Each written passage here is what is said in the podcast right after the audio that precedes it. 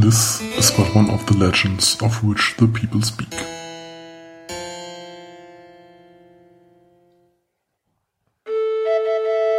Long ago, there existed a kingdom where a golden power lay hidden.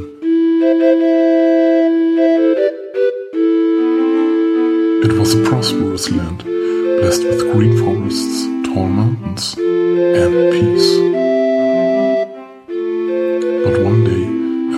great evil fountain.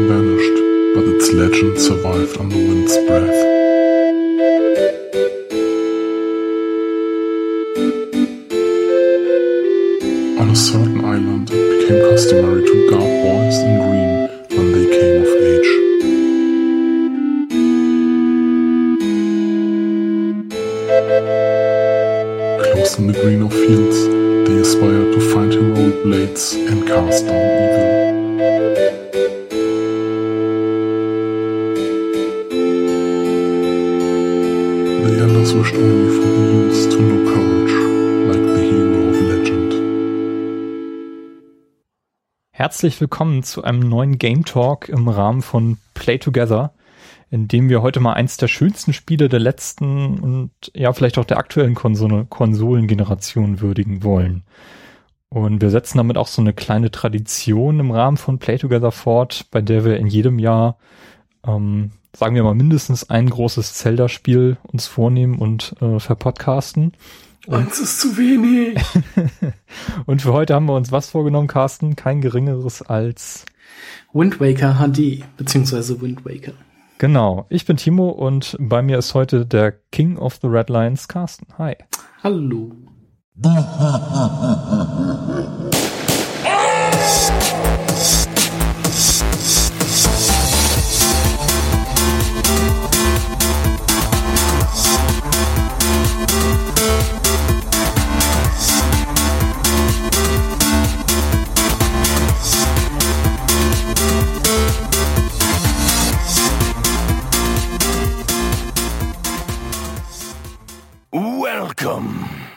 King of the Red Lights? Ja, so heißt er, der das ja, Boot. Der, der, rote, der rote Leuenkönig. Der Leuenkönig, genau.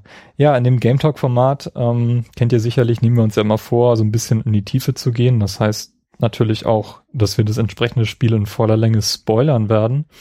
Ähm, heute wollen wir uns noch ein bisschen zurückhalten am Anfang der Episode. Das heißt, ich gebe nachher nochmal eine richtige Spoilerwarnung aus, wenn wir in den Plot einsteigen. Da wir uns so ein bisschen noch über ja so ein paar grundlegende Dinge ähm, rund um The Legend of Zelda, The Wind Waker ähm, eingehen werden. Und darum frage ich dich, Carsten, ähm, du kennst das Spiel ja schon ziemlich lange. Ja. Ähm, also wesentlich länger als ich. Äh, wie hast du das Spiel denn damals erlebt, als es auf dem GameCube äh, erschienen ist? Also, ich glaube, damals hatte ich mir den GameCube auch mehr oder weniger nur für Zelda gekauft. Also ich habe mir damals dieses, ich weiß gar nicht, ob Wind Waker, nee, war da glaube ich noch nicht draußen.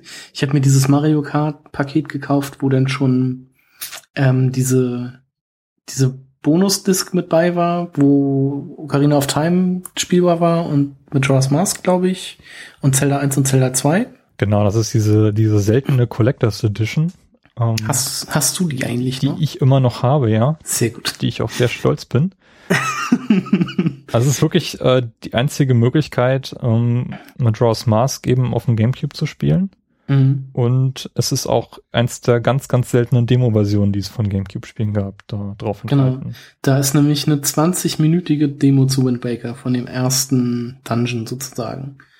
Und die habe ich ziemlich häufig gespielt. Also bin ich damit sozusagen in das Spiel eingestiegen und als es dann rauskam, hatte ich komischerweise, obwohl ich damals auch nie wirklich viel Geld hatte, weil ich nie irgendwie nebenbei gearbeitet habe.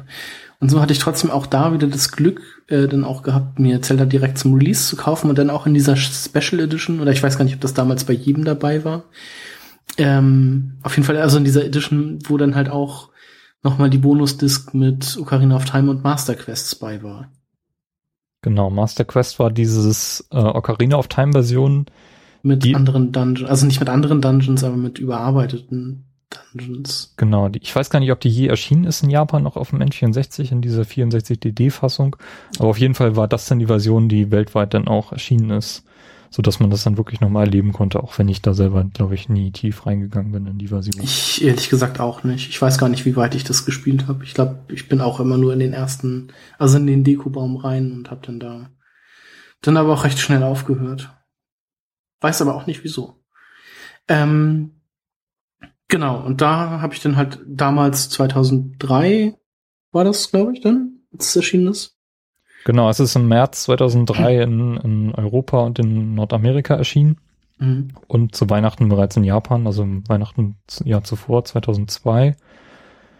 Und ja, ich weiß nicht, ob es auch weltweit als Master Quest Bundle Version erschienen ist.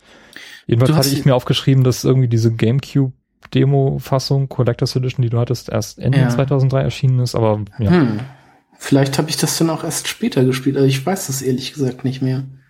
Aber ich weiß, also ich, vielleicht habe ich mir beides zusammengeholt, also den GameCube und was, äh, hier zusammen mit äh, Wind Waker, aber ich bin mir da nicht hundertprozentig sicher. Das ist schon zu lange her.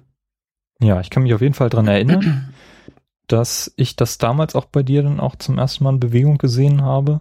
Hm. Und ähm, ich hatte mein GameCube erst einige Jahre später bekommen. Mhm. 2005 muss das gewesen sein, so um Resident Evil 4 herum. Und habe mir das dann, glaube ich, auch von dir nochmal ausgeliehen, das, das Wind Waker. Aber ich habe damals irgendwie keinen Zugang gefunden zu dem Spiel. Also ich kann mich erinnern, dass ich, glaube ich, nicht bis weiter als den ersten Tempel gespielt habe. Mhm. Und das Spiel auch mehrmals angefangen habe. Okay. Ja, aber ich äh, fand das Spiel schon damals sehr, sehr cool, vom Artstyle sehr hübsch, mit dieser Cell-Shading-Optik und so. Ähm, es waren sehr, also es ist, war ein sehr, sehr schönes Spiel, in dem, und in die Spielwelt konnte ich damals auch sehr gut versinken. Also auch allein dadurch, dass ich halt nicht so viele Spiele hatte und äh, durch den, äh, dadurch, dass ich halt die beiden Nintendo 64 Teile auch sehr viel gespielt habe, und ja, also allein, also ich bin ja wirklich riesiger Zelda-Fan. Von daher war das für mich, äh, ich sag mal, sehr leicht, da wieder einzutauchen. Ja, ich glaube, bei mir hat damals ähm, Metroid Prime, was ja auch Mhm. so ein völlig neues Spielgefühl war, ähm, dass sie die Serie zu dem Zeitpunkt das erste Mal in 3D eben verfrachtet haben, was einfach fantastisch funktioniert hat und auch so ein bisschen, ist ja auch so ein bisschen Action-Adventure-Stil halt aus der Mhm. Ego-Perspektive und das hat für mich besser funktioniert zu dem Zeitpunkt als diese Zelda-Formel, die ja doch immer noch sehr, sehr dicht an, an dem liegt, was Ocarina of Time vorgelegt hat. Ja. Ich glaube, das hat auch letztendlich dazu geführt, dass ich erst sehr viel später eben wirklich mal dazu gekommen bin, Wind Waker noch mal eine Chance zu geben. Und das liegt einfach und allein an dieser wunderbar fantastischen HD-Version, die wir jetzt mit der Wii U bekommen haben. Mhm. Und damit, ja, kann ich euch auch wärmstens empfehlen, wie ihr dieses Spiel dann mal erleben solltet, wenn ihr Genau. das noch nicht getan habt. Ähm, ich glaube, da gibt's überhaupt nichts dran auszusetzen an dieser Version. Die ist einfach perfekt. Nee, sie macht das Spiel tatsächlich noch mal um einiges besser. Ja. Also so ein paar Neuerungen sind dazu gekommen, die das Spiel er- erleichtern und ähm, generell auch einfach die Steuerung über den, beziehungsweise dass man das, ähm, das, das Item-Menü und alles über das ähm, Gamepad angezeigt bekommt, das ist alles sehr, sehr schön gemacht. Also wenn man das Spiel heutzutage spielen sollte, dann auf jeden Fall auf der Wii U. Ja, und selbst wenn ihr keinen Bock auf das Gamepad habt, das Spiel gibt euch auch die Freiheit, nur den Pro-Controller zu nehmen und dann halt wie früher auch beim GameCube dann das Erlebnis zu haben. Aber ich habe es komplett mit dem Gamepad dann auch gespielt Mhm. und ähm, kann da absolut nichts dran aussetzen. Also ich habe das sehr intensiv benutzt, insbesondere auch um diese Seekarte oder die Tempelkarten mir halt anzuzeigen Mhm. oder eben auch die Items schnell auf die Knöpfe zu legen. Ja, genau.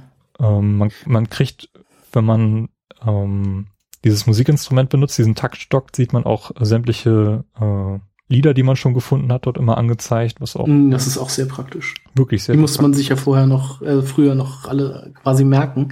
Ich weiß noch, dass ich da ein, die, den einen oder anderen Zettel hatte, wo ich dann Pfeile drauf gemalt habe und dann immer den Namen des Liedes. Mhm. Ähnlich wie es damals bei Ocarina of Time auch war. Dass man halt die Lieder aufschreiben musste, damit man sie nicht vergisst. Ja, da waren sie ja, muss man ja auch ins Menü dann gehen, um, um sie sich Mhm. anzeigen zu lassen. Ja. Genau. Das ist ja jetzt auch mit den 3DS-Versionen erleichtert worden, sozusagen, dass man die, sich die Lieder dort auch anzeigen lassen kann, während man das Lied spielen möchte. Richtig.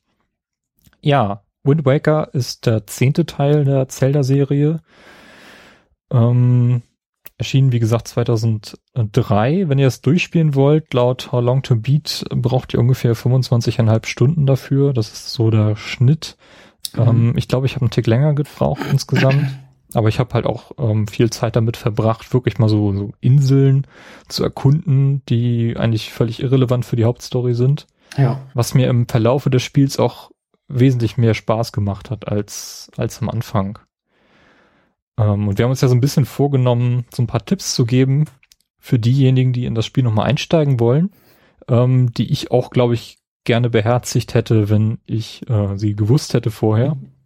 Genau, das- dazu muss man sagen, irgendwie das, die, die Weltkarte, glaube ich, besteht aus 36 Feldern. 6 mal 6? Oder sind's Äh, Ich glaube, es sind sogar 49. 7 mal 7, ja, das sind ganz schön viele. Ja, okay, nee, kann sein, 49.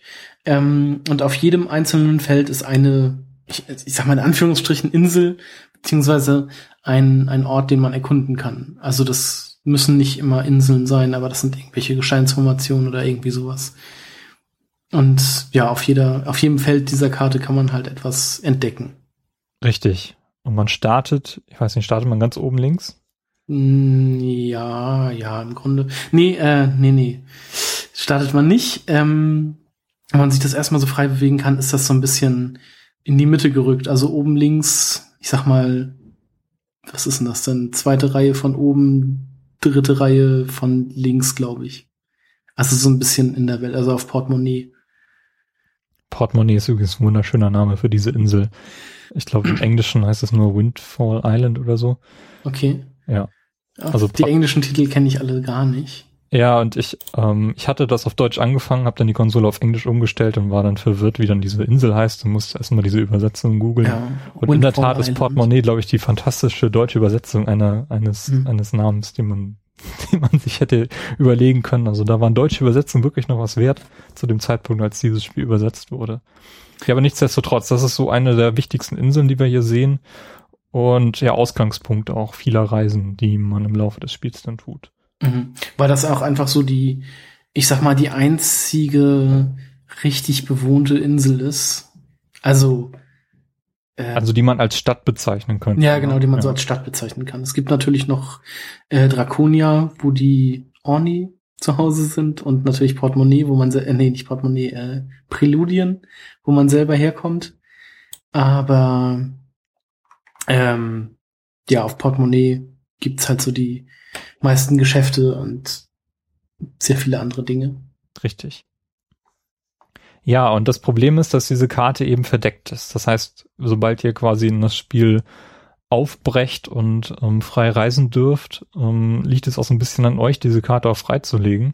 Mhm. Und das ist ein bisschen, mm, ja, umständlich. Schwierig. Ja, umständlich, sagen wir umständlich, genau. Ja, Weil man sich ähm, von den fahrenden Händlern, wie heißt der, Terry, der, glaube ich, in dem Spiel auch eingeführt wurde und dann später in, in späteren Spielen immer mal wieder auftaucht, äh, muss man sich Fischfutter kaufen ja, und dann in der Nähe der Inseln die äh, Fische suchen, die einem, die muss man dann, die man dann füttert und die einem dann quasi die Insel in der Karte eintragen und einem dann auch noch Tipps geben zu der jeweiligen Insel.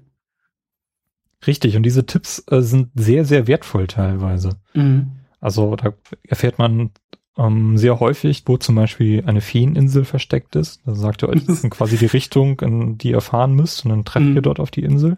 Das habe ich in meinem ersten Playthrough nicht beachtet und habe dann an einem Punkt in der Story hing ich dann wirklich lange fest in einer Zeit, in der ich kein Internet hatte und nichts, um mich zu informieren. Ja. Ähm, er, einer, einer der Fische verrät auch, wo man zum Beispiel dieses schnelle Segel bekommen kann. Ähm, Das- ja, das habe ich zumindest, hatte ich durch einen Fisch erfahren, nachdem ich es bereits bekommen hatte, weil ich Okay. da Das muss dann ja quasi auch der Fisch in Portemonnaie sein. Das weiß weiß, ich nicht genau. welcher das war. Aber wie gesagt, ihr findet an jeder Insel einen Fisch, der aus dem Wasser springt, auch ziemlich hoch. Der ist eigentlich relativ leicht zu finden. Mm, naja, geht so. Also ich finde immer, dass, dass, dass er immer in der Nähe der Insel ist. Naja, das ist richtig, aber ich bin halt schon das ein oder andere Mal irgendwie so, also so drei, vier Mal um die Insel gefahren und bis ich den Fisch dann gesehen habe. Weil ich finde, so- also so gerade nachts oder bei Unwetter oder so ist es halt schon etwas schwerer oder wenn Gegner irgendwie in der Nähe sind, die an einem die Sicht ver verdecken oder sowas. Vielleicht hilft, Also so hilft es da auch auf einem großen Screen zu spielen. Also ich weiß nicht, ob das vielleicht auf der Gamecube-Fassung damals auf so einem kleinen Röhrenbildschirm nicht sogar schwieriger war als heute. Ja, also ich hatte jetzt auch in der Wii-Version meine jüngsten Erinnerungen daran. Also in der Wii U-Version sind Okay. das ist genauso. Also normalerweise sind sie leicht zu finden, aber ab und zu es gab so ein, zwei Inseln, wo es dann halt doch nicht so leicht war. Ja. Genau, man hat auch relativ viele Rubine, die man, die man ja später auch braucht. Also es macht Mhm. durchaus Sinn, ähm, ständig die Rubinentasche gefüllt zu haben, aber wenn ihr irgendwie nur noch wenig Fischfutter habt, geht mal, besucht mal so einen Händler. Äh, Einer der Händler kriegt, gibt euch, glaube ich, auch so eine Karte, wo ihr, dann sehen, ja, genau. wo ihr dann sehen könnt, wo der Händler sich so rumtreibt. Ähm, Mhm. und könnt dann bei ihm eben Fischfutter kaufen und macht die Tasche ruhig voll. Äh, das werdet ihr brauchen, dann müsst ihr nicht so auf diesen Händler aufsuchen. Ich glaube, anders kommt man noch gar nicht an Fischfutter ran. Nee, nur dadurch. Ja, Also man kann es nur kaufen. Weil man natürlich bei den Händlern auch Bonuspunkte sammeln kann. richtig, der hat ein Bonusprogramm laufen. Ach ja, das war lustig. Habe ich aber, glaube ich, nicht äh, voll gemacht, seine Karte. Seine Ich glaube, da gibt's auch nur ein Herzteil, aber ich bin mir da jetzt auch nicht sicher. Aber ich hatte das irgendwann auch mal geschafft. 30 Punkte muss man sammeln. Ähm, aber das Gute an dem Fischfutter war ja, dass es immer drei auf einmal sind. Also, dass man dann schon so ein bisschen Fischfutter mit sich rumschleppen kann. Genau, man hat da so eine spezielle Tasche für im Inventar, die man aufmacht und da sind irgendwie acht, neun Plätze drin. Und auf jedem Platz kann eben nochmal drei Fischfutterteile oder eben diese, äh, diese, diese Birnen rein, Ja, genau, die Birnen, mit denen man Tauben, äh, hier Möwen steuern. die ich extrem lange nicht gecheckt habe. Ich dachte, das wäre so spezielles Fischfutter, mit denen die Fische dann irgendwie noch mehr Informationen rausgeben. Ich habe das wirklich lange nicht gecheckt, was diese, witzig. was diese Birne soll. Dann bist du immer zusammen Fisch gefahren. Vor allem das Witzige ist, Link setzt sich das Ding, also stellt sich das Teil dann ja auf den Kopf und guckt dann immer, also zieht den Kopf so ein bisschen ein, die Arme so ein bisschen zu den Seiten und guckt dann so komisch. Genau, Sieht lass mal kurz sagen, was, was man damit macht. Also ich habe die tatsächlich auch nicht benutzt. Also ich wusste, dass sie existieren, ich habe sie nie ausprobiert. Ähm, bis, ja, ich weiß nicht, ich glaube, ich habe das auch dann Man braucht die nachgelesen. doch einmal, oder? Ja, man braucht sie und ich bin auch an der Stelle nicht weitergekommen, habe überhaupt nicht gecheckt, was ich da machen muss. Und das war halt überhaupt nicht naheliegend. Also, worum geht es? Ähm, ja, das ist so eine Birne, die man sich auf den, auf den Kopf stellt sozusagen und dann kommt eine Möwe angeflogen und frisst die sozusagen. Ähm, und danach kann man die Möwe steuern, bis sie, also für eine gewisse Zeit oder bis sie verwundet wird. Oder also von einem Gegner getroffen wird. Richtig. Man irgendwie gegen eine Wand fliegt oder so. Natürlich braucht man sie dann an solchen Stellen, wo solche Geier rumfliegen, die einen dann jagen. Das heißt, die kann man vielleicht vorher noch im Bogen ein bisschen, bisschen Ja. reduzieren in ihrer Population. Und damit kann man dann, also mit diesen Möwen kann man dann versteckte oder unerreichbare Schalter aktivieren. Richtig. Und das braucht man an mindestens einer Stelle. Genau, weil man da fürs Endgame nachher so ein Triforce-Teil findet, glaube ich. Oder so eine Karte. Psst. Ja, genau, das war jetzt so ein kleiner Spoiler, egal. Ähm, aber, aber das sei auf jeden Fall euch ans Herz gelegt, ähm, wenn ihr Möwen seht und zufällig so eine Birne dabei habt, die könnt ihr auch bei einigen dieser Händler kaufen. Ähm, ja, kann man viele Geheimnisse mit erreichen, vor allem irgendwelche höher gelegenen Orte, an die man normal nicht rankommt. Meistens sind dort Mhm. irgendwelche Schalter, ähm, die man tatsächlich nicht von aus Linksperspektive eben treffen kann. Und Ja. ähm, ja, hat mich ja sehr, sehr überrascht, weil ich das wirklich erst so in den letzten zwei, drei Spielstunden, die ich mit dem Spiel verbracht habe, äh, festgestellt habe, dass das geht. Ja, ansonsten, ähm, diese Feen, die man dort treffen kann, die sitzen alle auf so eigenen Inseln, die auch sehr markant geformt sind, quasi wie, so, Genau, ein wie ein Hexen, Herz. wie so ein Hexenhut oder so. Ach so, ach so, sowas. Also die, die Insel sieht von oben aus wie ein Herz und dann ist da so eine Muschel drauf. Also so eine riesige, wie so, ein, so eine Einsiedlerkrebsmuschel. Ja, genau. Ich habe das, für mich sieht das immer von weitem aus wie so ein Hexenhut, der da schwimmt. okay. Und äh, diese Feen, die geben dir relativ früh mächtige, äh, größere Taschen, also dass man die 1000 Rubinentasche bekommt, die größeren Bombentaschen kriegt man, glaube ich, den Köcher. Den Köcher, genau. Aber ab und, also bei einigen braucht man auch gewisse Items, um da rein zu können. Richtig, man kann, glaube ich, nicht alle, aber man kann, Eins, also man braucht ein, irgendwie einmal Bomben, einmal braucht man den Hammer, hm, ähm, ja. Aber man kriegt halt die Rubintaschen recht früh, beziehungsweise die größere Rubintasche. Und ich glaube auch die, den ersten und den, also den ersten Bomben und äh, die erste Bombentasche und den ersten Köcher. Die kann man sich, glaube ich, recht früh holen. ja. Und das, also ich glaube, die, die Rubinentasche kann man auch sehr, sehr früh kriegen. Naja, es gibt ja aber auch zwei. Ja. Es gibt einmal die auf 1000 und einmal auf 5000. Echt, die 5000 habe ich denn gar nicht bekommen. Ich habe nur die 1000er gehabt. Okay. Dann weiß ich gar nicht, wo man die Interessant. 5000er bekommt. Es gibt, ich glaube, es gibt fünf Feeninseln. Fünf oder sechs? Nee, ich glaube fünf. Das ist nördlich, südlich, westlich und östlich und dann noch eins extra. Okay, dann habe ich die wohl nicht gefunden, tatsächlich. Hm. Ha, interessant. Gut zu wissen. 5000 Rubine ist ein sportlich. Ja, Ja. das wird am Ende auch nochmal wichtig. Ja, stimmt. Ja, ansonsten, ähm, ihr findet allerlei komische Gegenstände, also so schmuckartige Gegenstände, die manchmal von Gegnern fallen gelassen werden. Oder Ja, Schmuck, also es gibt so eine Umhänger, so eine mit so einem Schmetterling, so eine Umhänger oder so eine Totenkopfkette oder ein Gürtel oder aber auch ähm, Schleim von diesen Gelee-Blobs und irgendwie noch von diesen Pflanzen, die irgendwie so ein Samen oder sowas. ja. sind. Und äh, ich habe den Fehler gemacht und zu einem Zeitpunkt im Spiel diese Gegenstände verkauft.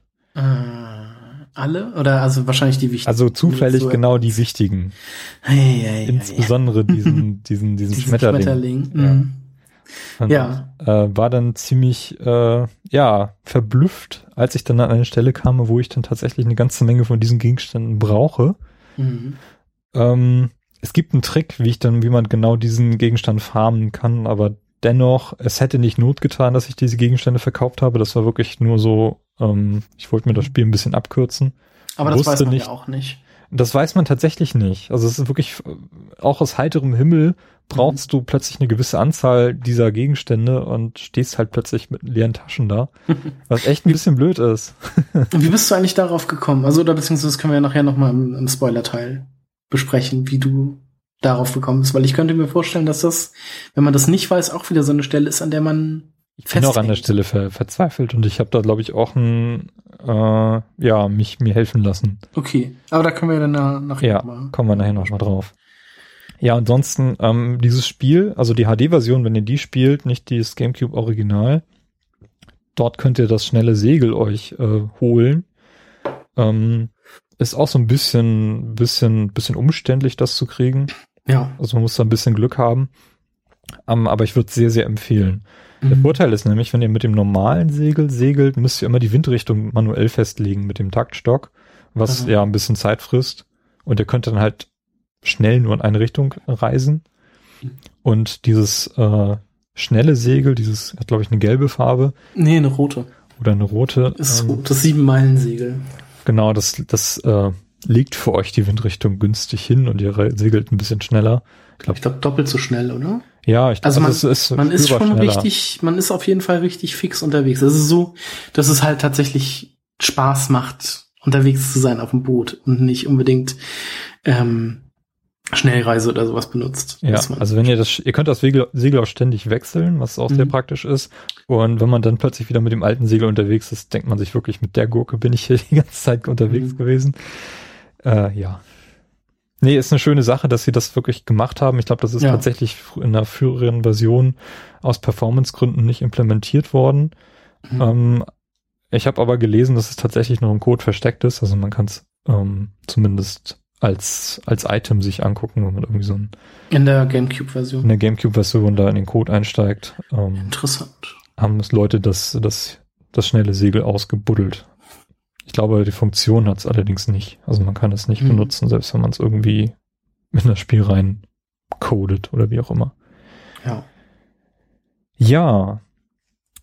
Ähm, Wind Waker hat ja eine relativ interessante Geschichte, wie so viele andere Zelda-Spiele auch. Ähm, Entwicklungsgeschichte. Entwicklungsgeschichte, ja, auch Erwartungen der Fans. Also es geht Mhm. da zum einen, hat es ein schwieriges Erbe angetreten. Ja, es ist der Nachfolger von Ocarina of Time und Majora's Mask, die ja quasi, ja, die relativ dicht zusammen sind. Also ähm, beide haben, wir sind auf dem N64 erschienen, benutzen eine gleiche Grafik-Engine, bisschen Mhm. aufgemotzt bei Majora's Mask und man hat sich ähm, mit dieser Figur des erwachsenen Link angefreundet und will natürlich jetzt sehen, wie das auf der neuen Hardware-Plattform, dem GameCube, jetzt weitergeht.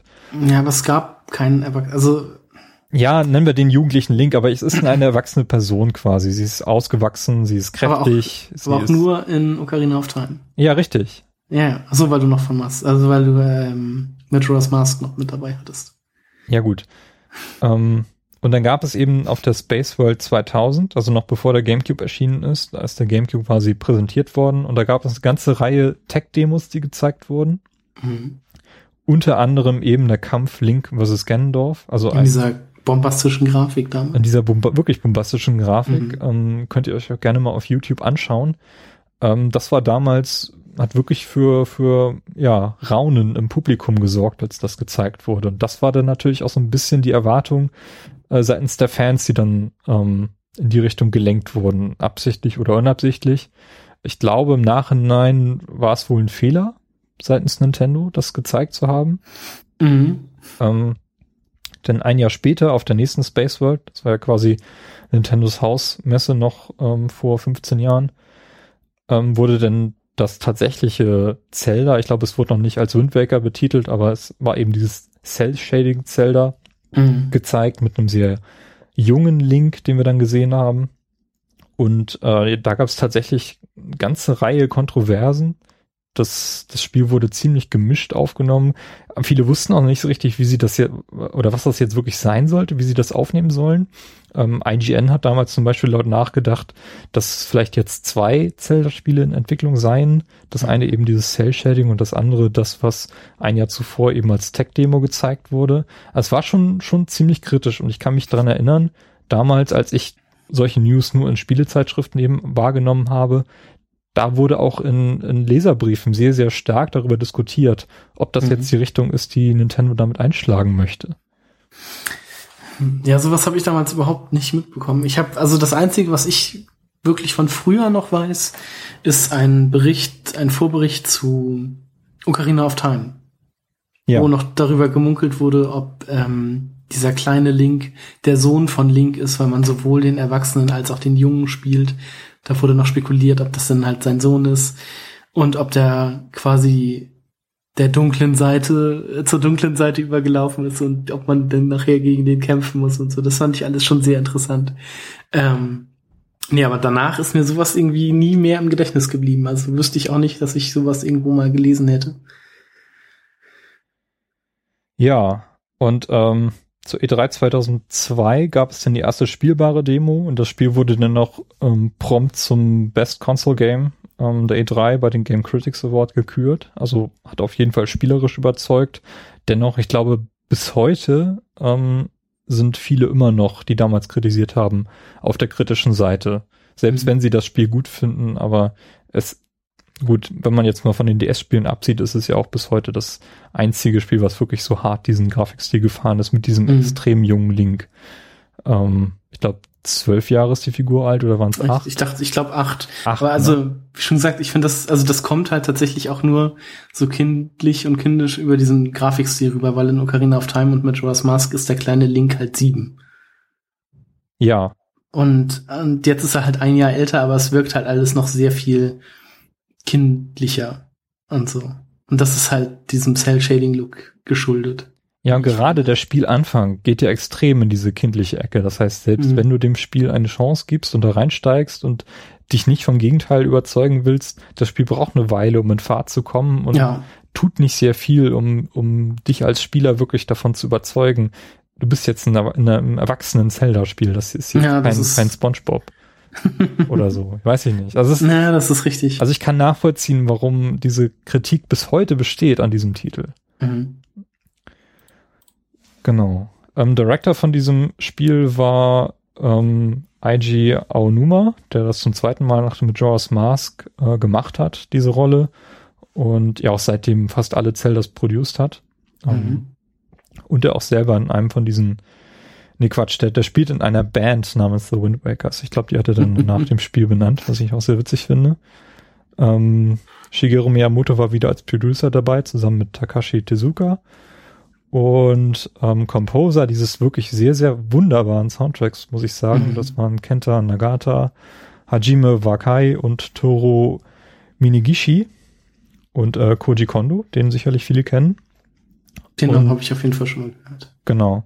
Und ähm, ja, die Mandoline aus dem Story-Intro wird tatsächlich von Shigeru, Shigeru Miyamoto höchstpersönlich gespielt. Das ist auch eine. Was wir ja eben schon gehört haben. Richtig, was ihr ja eben schon gehört habt. In einer leicht gewandelten Version. Ja. Also, wenn ihr das Spiel noch nicht gespielt habt, würde ich sagen, ähm, macht den Podcast an dieser Stelle aus. Ähm, holt euch eine View, falls ihr noch keine daheim habt. Also das Spiel lohnt sich auf jeden Fall.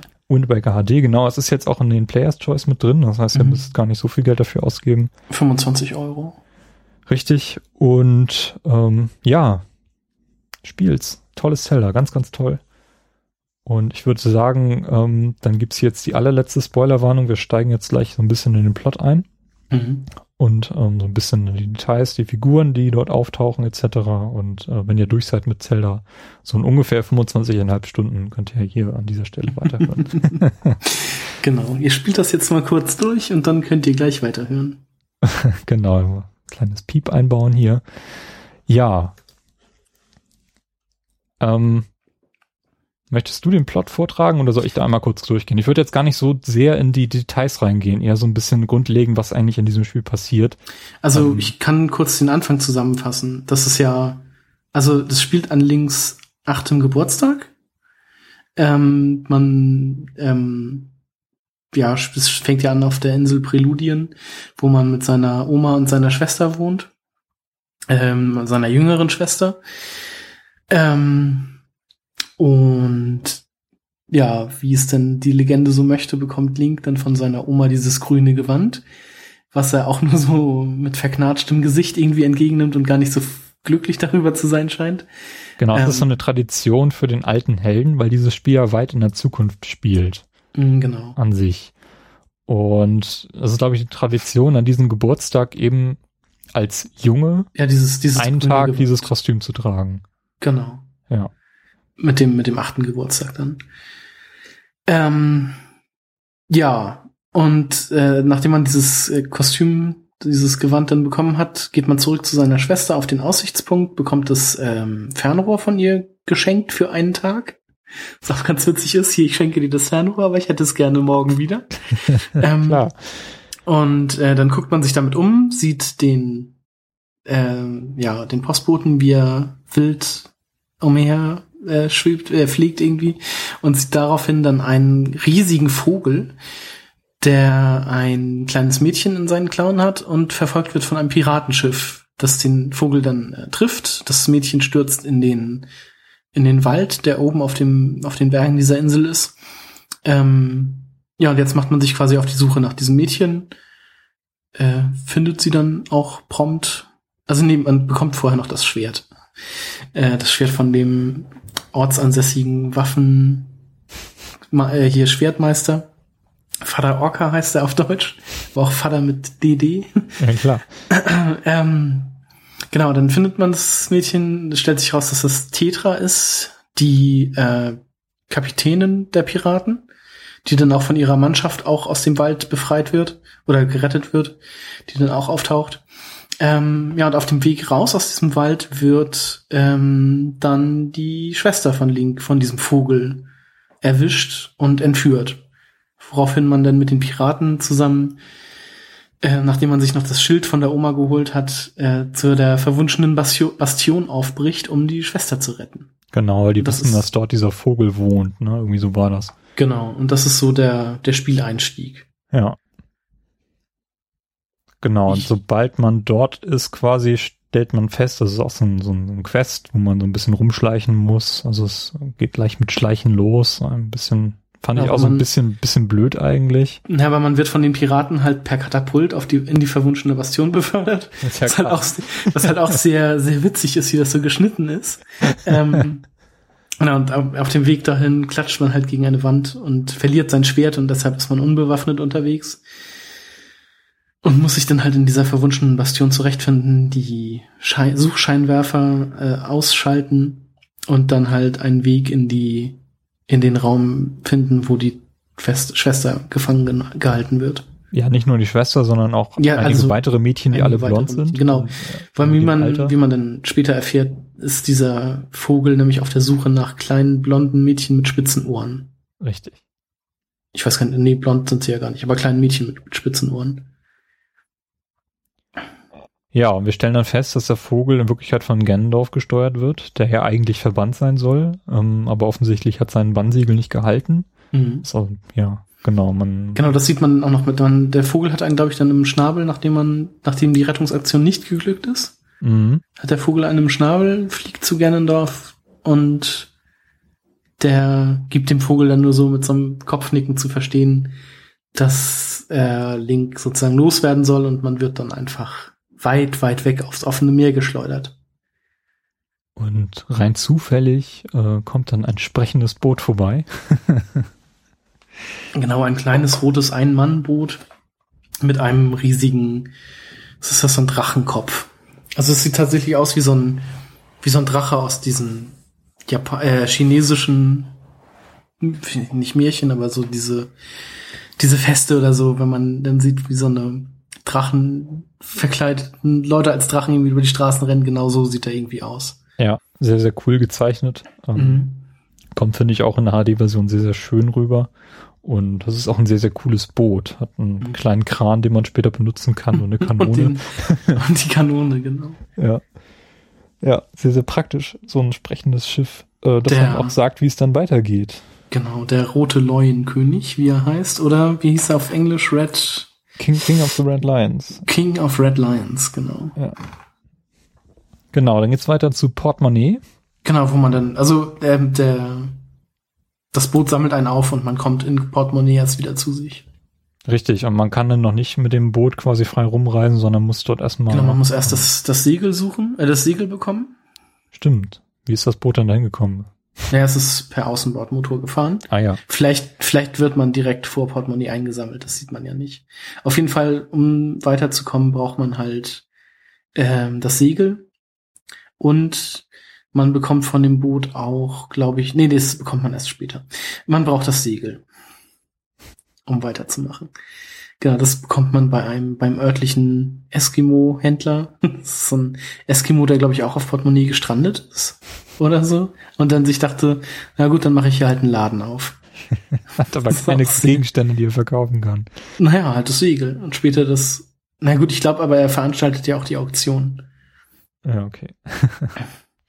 Ähm, was ich da schon sehr witzig finde, man bekommt dann schon, also so das erste, wenn man über diese große Wiese vor Portemonnaie äh, läuft, da kommt als erstes schon dieser, dieser Bettler auf einen zu und bittet einen, seine Tochter zu retten. Und ähm, das finde ich, das finde ich im weiteren Spielverlauf sehr, sehr witzig. Das habe ich gar nicht weiter verfolgt. Ähm, Ist dir das denn nachher nie aufgefallen? ja doch, aber ich wusste nie so richtig, worauf er hinaus wollte und habe das dann einfach links liegen gelassen. Dachte, das Also ist ich eine mein, das- Nebenquest, die dann, die mich nicht weiter interessiert. Nee, aber ist, ist dir das, nachdem, also wir sind ja im Spoilerbereich, aber ja, ja. Also nachdem du die Mädchen gerettet hast, ähm, ist das nämlich das, also es gibt ja einmal diese reiche Familie auf Portemonnaie und einmal diese Bettler, die halt keine, kein Zuhause haben. Und die reichen Leute, oder der reiche Vater, der gibt halt irgendwie all sein Geld aus oder verspricht demjenigen, der die Tochter irgendwie rettet, all, all sein Geld. Und die sind nachher arm. Und äh, die Tochter arbeitet, muss nachher bei dem Eskimo arbeiten und der Vater steht dann halt da, wo der Bettler vorher war, als neuer Bettler sozusagen. Und irgendwie haben, hat halt dieser alte Bettler oder der, der erster stand mit seiner Tochter dann das ganze Geld bekommen und wohnt dann in dem Haus von dem vormals Reichen. Okay. Also die haben einfach die Rollen getauscht. Das fand ich halt sehr, sehr witzig. Das ist mir total entgangen. Okay. Habe ich Ja, nicht drauf geachtet. Krass. Ja, die, das, das Mädchen, das, das ehemals reiche Mädchen arbeitet dann nachher bei dem, bei dem Eskimo und ist auch recht unfreundlich zu den äh, Kunden. Weil die immer noch so ein bisschen etepetete ist. Das ist sehr witzig. Sehr, sehr schöne Details. Nee, das ist mir echt entgangen. Krass. Schöne Sache.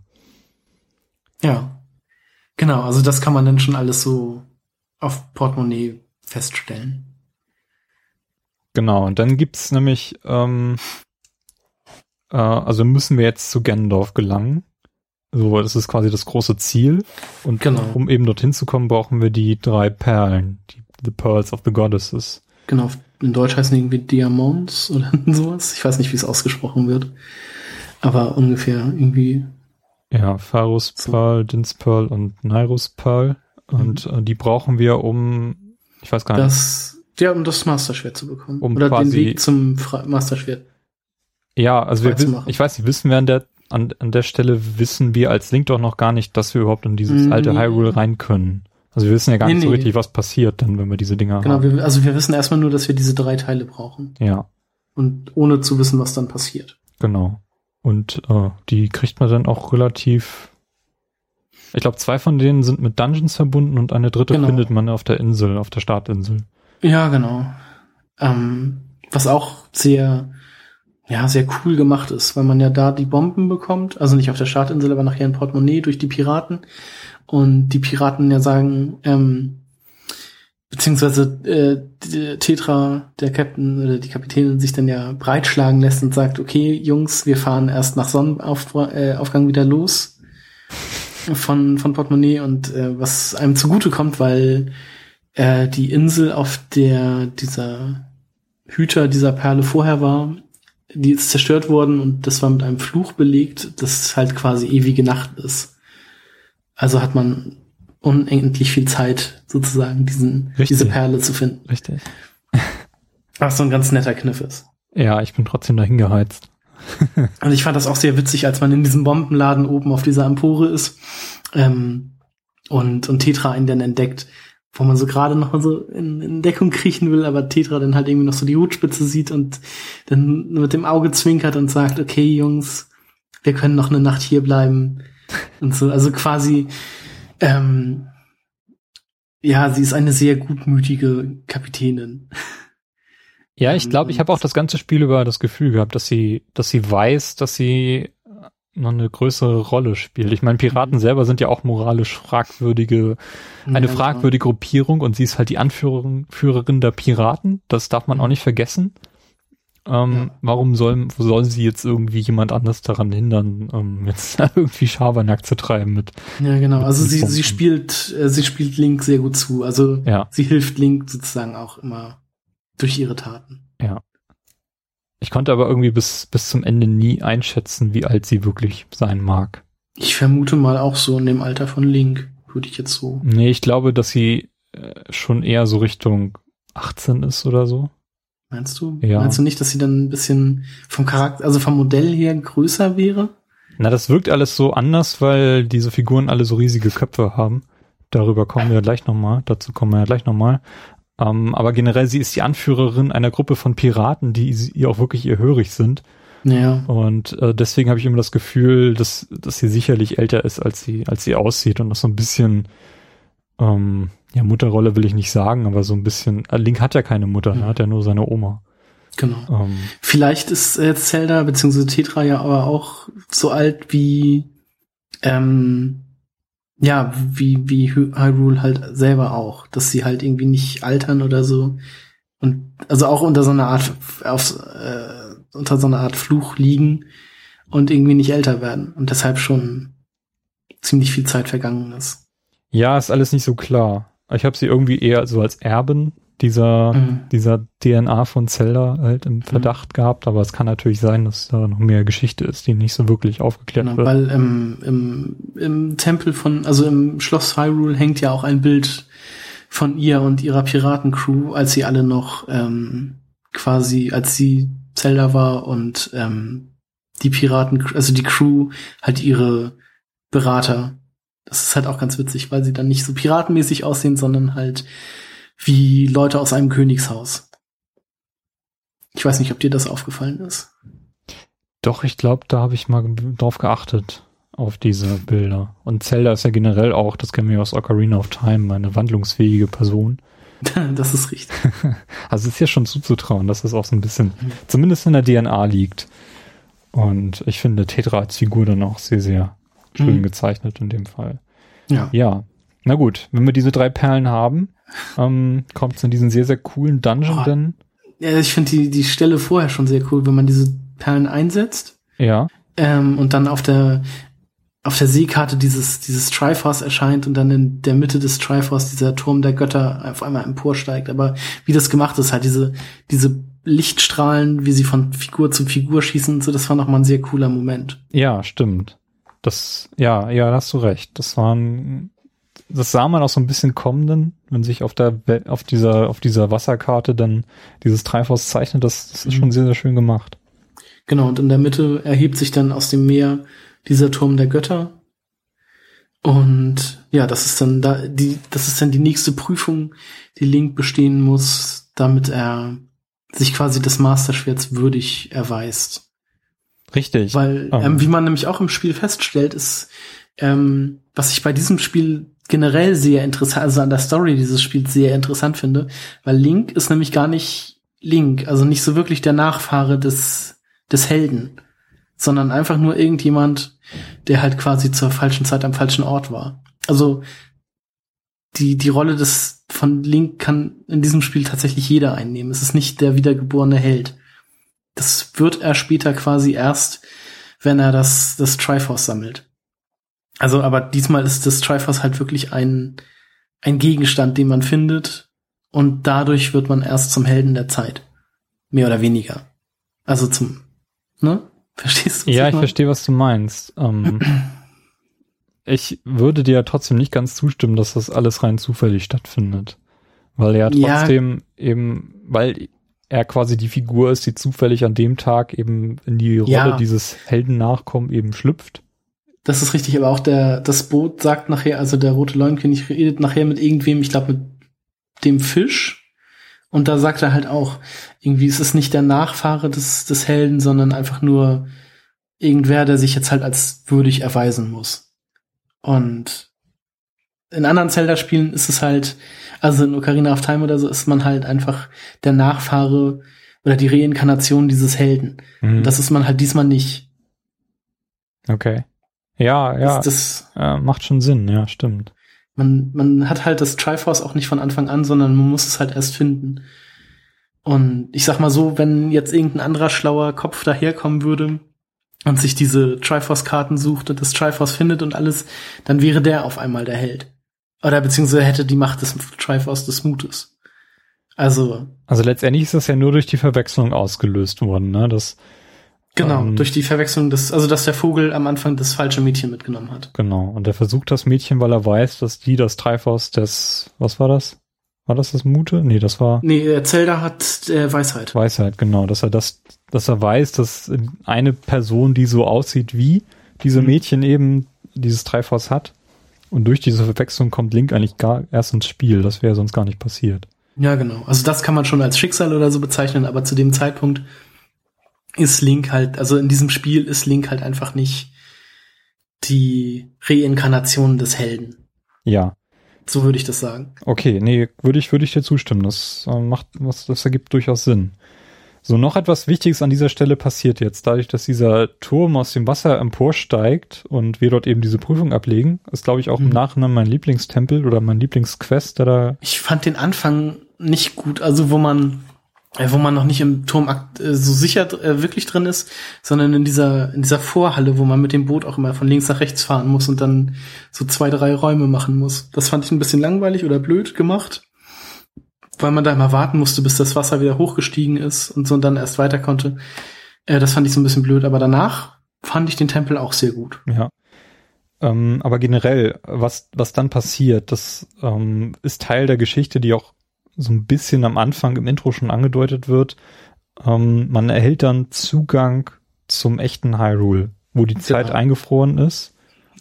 Was auch wieder eine sehr witzige Szene ist, wo Link, äh, wo man mit dem Schiff untertaucht, also Ja. quasi durch so einen Lichtstrahl unter Wasser geht und Link die ganze Zeit da steht und die Luft anhält, weil er ja unter Wasser ist und denkt, er könnte nicht atmen und dann, also es wird wirklich sehr viel in diesem Spiel über die Mimik und Gestik und so von Link oder den Charakteren an sich gemacht, was ja. sehr witzig ist. Und dann kann er sich halt, kann er die Luft halt nicht mehr an, äh, anhalten, atmet aus und stellt dann fest, dass er atmen kann und ist dann auch sehr erleichtert. Also das ist sehr, sehr witzig. Ja, ja. Nein, aber generell, man, du stellst dann als Spieler fest, ähm, dass dieses Hyrule noch existiert. Also du bist dann quasi in diesem Schloss von Hyrule. Ähm, Genau. und Merkst dass die Zeit angehalten ist, weil da überall Gegner sind, die sich nicht bewegen und alles ist so ein bewegen, bisschen, genau. so ein bisschen grau und also es fehlt die Farbe. Ja, genau, es fehlt die Farbe und als, als Zelda-Veteran, wenn du zumindest Ocarina of Time kennst, hast du eine Ahnung, ähm, dass dort das Master Schwert wahrscheinlich möglicherweise zu finden sein könnte. Mhm. Und ja, du kannst auch so ein bisschen rausgehen. Ich glaube, du kommst da bis Nee, zu- zu dem Zeitpunkt noch nicht. Na, noch nicht, aber danach Da ist, zumindest. nee, Moment. Doch. Äh, kommt man da schon aus der Tür? Ich meine, ich Also habe auf das auch jeden Fall- versucht. Also irg irgendwo ist so eine, ich glaube, zu dem Zeit, nee, Moment. Ähm, nee, du kannst schon raus, das ist richtig, bis zu einem gewissen Punkt. Ja, genau. Ich glaube, du kannst einmal über die Brücke rübergehen und dann ist da, Oder bis zu der Brücke oder irgendwie ist da so. diese, diese Wand. Genau, ähm, aber wenn du das Master Schwert rausgezogen hast und noch nicht alle Gegner besiegt sind, dann kommst du nicht mehr raus. Weil dann diese Energiebarriere vor der Tür ist. Ja, richtig. Das meinte ich. Gut. Aber das kommt halt erst, wenn man das Master Schwert gezogen hat. was da muss tatsächlich man- dort vorhanden ist. Genau, was auch sehr cool ist, es steht, beziehungsweise dieser, dieser Raum ist unter einer, der Zugang zu diesem Raum ist unter einer großen Statue vom, von Link, von dem alten Link. Also beziehungsweise von dem alten Helden. Ähm, und der Raum, in dem das Master Schwert ist, ist auch sehr cool. Ja, Weil da sind nämlich so, ich sag mal, Kirchenbilder von den alten Weisen, also von Salia, von äh, Ruto, von Darunia und so. Also alle aus Ocarina of Time. Hat mich tatsächlich so ein bisschen, also das zum einen, dass eben diese alten Weisen dort sind, wo man dann wirklich Mhm. dann auch diesen Link dann zu den alten Spielen hat, hat mich auch so ein bisschen an den Raum von, ich glaube, Fable 2 war es erinnert.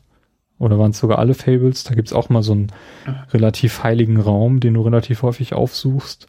Oh, weiß Ich weiß gar nicht, warum. Ich, ich glaube, da, da gibt's auch gar keine Verbindung. Also ich glaube, dass sich keiner von beiden Entwicklern irgendwie von dem anderen hat inspirieren lassen. Aber ich weiß nicht, so dieser, dieser Raum, der hat was. Also man merkt, Ja. das ist ein, ist ein wirklich wichtiger Raum und der ist auch wirklich Mhm. interessant gestaltet. Mit diesen riesigen Ritterstatuen und so. Und da zeigt sich dann das erste Mal der König von Hyrule als Person. Mhm. Ist das so? Ja, ne, der scheint einem da. Ja, ich glaube schon, ja. ja. Mhm. Genau, und gibt einem dann die Mission, wieder zur verwunschenen Bastion zurückzukehren, ja. um Ganondorf zu besiegen. So, und jetzt, um das nochmal zu Ende zu bringen. Also Hyrule wurde quasi so, ja. eingefroren, damit Gan Ganon verbannt ist. Irgendwie so war das doch, ne? Genau, also Und- unter, genau, es wird ähm, eingefroren und quasi unter, von den Göttern unter Wassermassen begraben. Genau. Also unter dem Meer begraben. Und Und das erklärt eben auch, warum wir eben diese Wasserwelt haben, weil das sind Mhm. nur die Bergspitzen, die da rausgucken und sämtliche ja, Überlebenden wurden quasi dazu genötigt, eben auf die Bergspitzen zu ziehen. Und das ist eben das, was diese 49 Inseln oder, Mhm. oder Orte, die man jetzt noch eben. Genau, das ist auch in, der, in dem Buch der Hyrule Historia beschrieben, ähm, dass äh, bestimmte auserwählte Personen äh, dazu bestimmt waren, auf die Bergspitzen zu gehen. Also nicht alle, die es irgendwie geschafft hatten, sondern es waren tatsächlich auserwählte Personen. Okay, das erklärt vielleicht auch, warum man diese zufällig diese wichtigen Personen dann auch antrifft. ja, vielleicht erklärt das auch ein bisschen, warum Link dann überhaupt dort existiert. Das kann sein, ja. Ja, also hm, geht doch wieder in die Richtung. Ja, sehr schön. Auf jeden Fall, ähm, du bekommst dann das, das Master Sword. Dadurch Mhm. passiert eben aber auch in diesem Hyrule was, denn das wird wieder, Genau, ja, es wird, also das, ich sag mal, das, das Siegel wird gebrochen. Das Siegel, das das Böse äh, gehalten hat, wird dadurch, dass das Masterschwert aus dem Stein gezogen wird, gebrochen. genau, also äh, das Schloss hält wieder Farbe, die Zeit läuft weiter, aber du kannst ähm, noch nicht äh, die Brücke überqueren, denn dafür ist dein Schwert zu schwach. Genau. Stellst du dann Erfährt man fest. das da schon? Ja, also du kannst es ausprobieren und ich glaube, du kriegst dann auch eine Nachricht, dass es eben Okay. Also weil als ich jetzt das, das zweite Mal gespielt habe, beziehungsweise das dritte Mal jetzt schon, ähm, habe ich das halt auch erst später im Storyverlauf gemerkt. Also wie, wo man es halt auch tatsächlich merkt, dass, ähm, dass, das, dass dem Schwert die Macht fehlt. Richtig. Und gleichzeitig wird an dieser Stelle auch aufgeklärt, dass Tetra ähm, in Wirklichkeit eine Nachkommen von Zelda oder Zelda selber ist. Also Ich glaube, das passiert erst später, nachdem man noch aus der verwunschenen Bastion entkommen ist mit Tetra zusammen. nee, ich glaube, Hm. sie bleibt dann ja dort, ähm, während du dann eben versucht, versuchen musst, dem, dem Master Short Sword die, die Kraft Ja, ja, aber zurückzugeben. man, man kehrt ja, nachdem man das Masterschwert hat, erstmal in die verwunschene Bastion zurück, Ja, kämpft dann gegen den Vogel, also befreit seine Schwester und auch die anderen Mädchen. okay. Kämpft gegen den Vogel und geht dann ja hoch, also die, die Piraten bringen dann die, äh, die Kinder raus.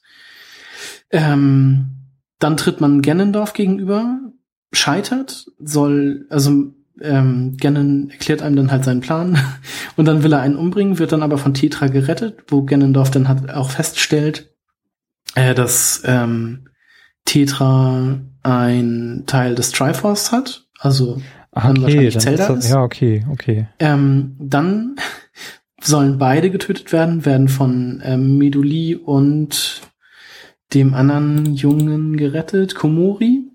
Und Valo brennt dann ja die Hütte ab, woraufhin alle Gegner aus der verwunschenen Bastion inklusive Ganondorf von der Oberfläche verschwinden. Und dann kehrt man ja erst wieder mit Tetra diesmal zusammen ähm, in, den, in den Palast zurück, wo sich dann herausstellt, ähm, in Verbindung, weil also Tetra hat ein Stück des Triforce äh, quasi an, bei sich und ähm, der König hat halt auch noch einen Teil des Tri Triforce bei sich, was sich verbindet und dadurch offenbart, dass Tetra Zelda ist. Okay, gut, dann habe ich das ein bisschen abgekürzt.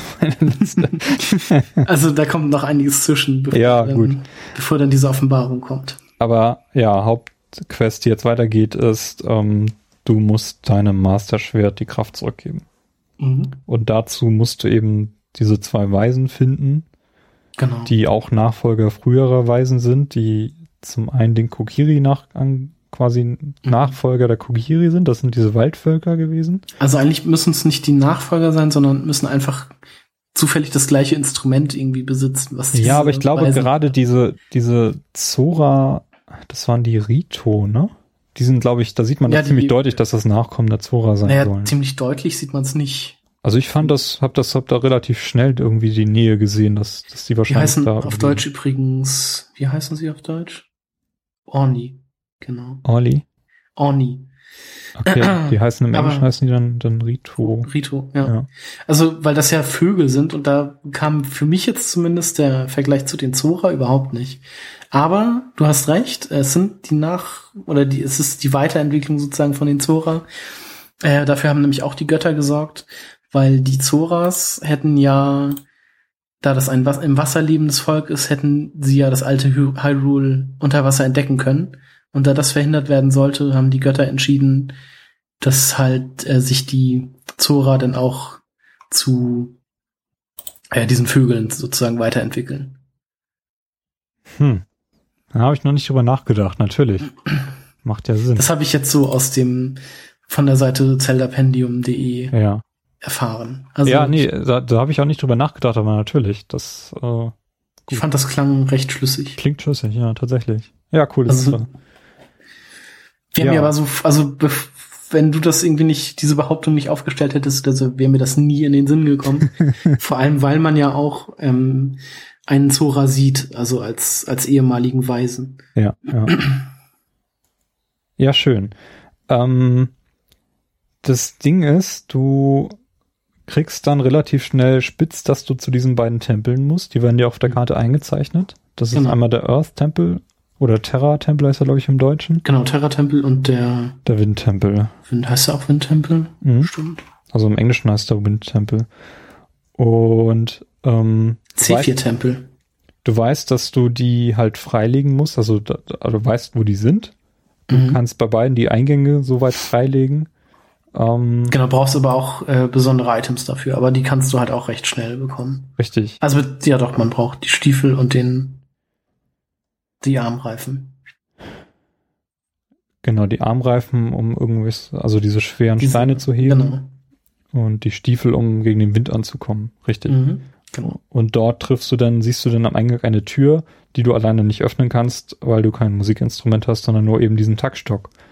Mhm. Das heißt, du musst dir jemanden besorgen, der dieses, diese Musikinstrumente hat. Du bist auch auf alle Personen schon mal getroffen, die in Frage kommen. Und wenn du in früheren Zelda-Spielen, oh, ich mache diese Referenz, glaube ich, viel zu oft, wenn du da aufgepasst hast, weißt du, dass die Weisen wahrscheinlich schon mal, dass du, dass du jeden Weisen schon mal getroffen hast, bevor du wusstest, dass er ein Weiser ist. Mhm. Und denkst dann drüber nach. Und ich fand das in diesem Fall ziemlich schwer, wer da in Frage kommen könnte. Also ich hatte zum einen zum Beispiel die Oma in Verdacht, dass die irgendwie so eine, so eine Rolle spielt.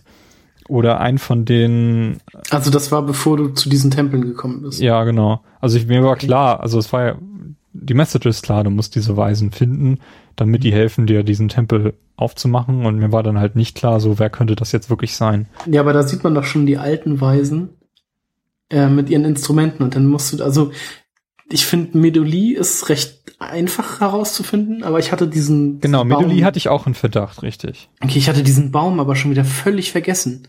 diesen kleinen äh, Makurus. Und also, also ich weiß nicht, wie es damals war, aber ich, also doch mit, beziehungsweise ich, ich glaube, ich hatte das damals, hatte ich den einfach vergessen. Und wusste dann halt auch nicht, wo ich den finden soll. Als ich dann wusste, wen ich brauche.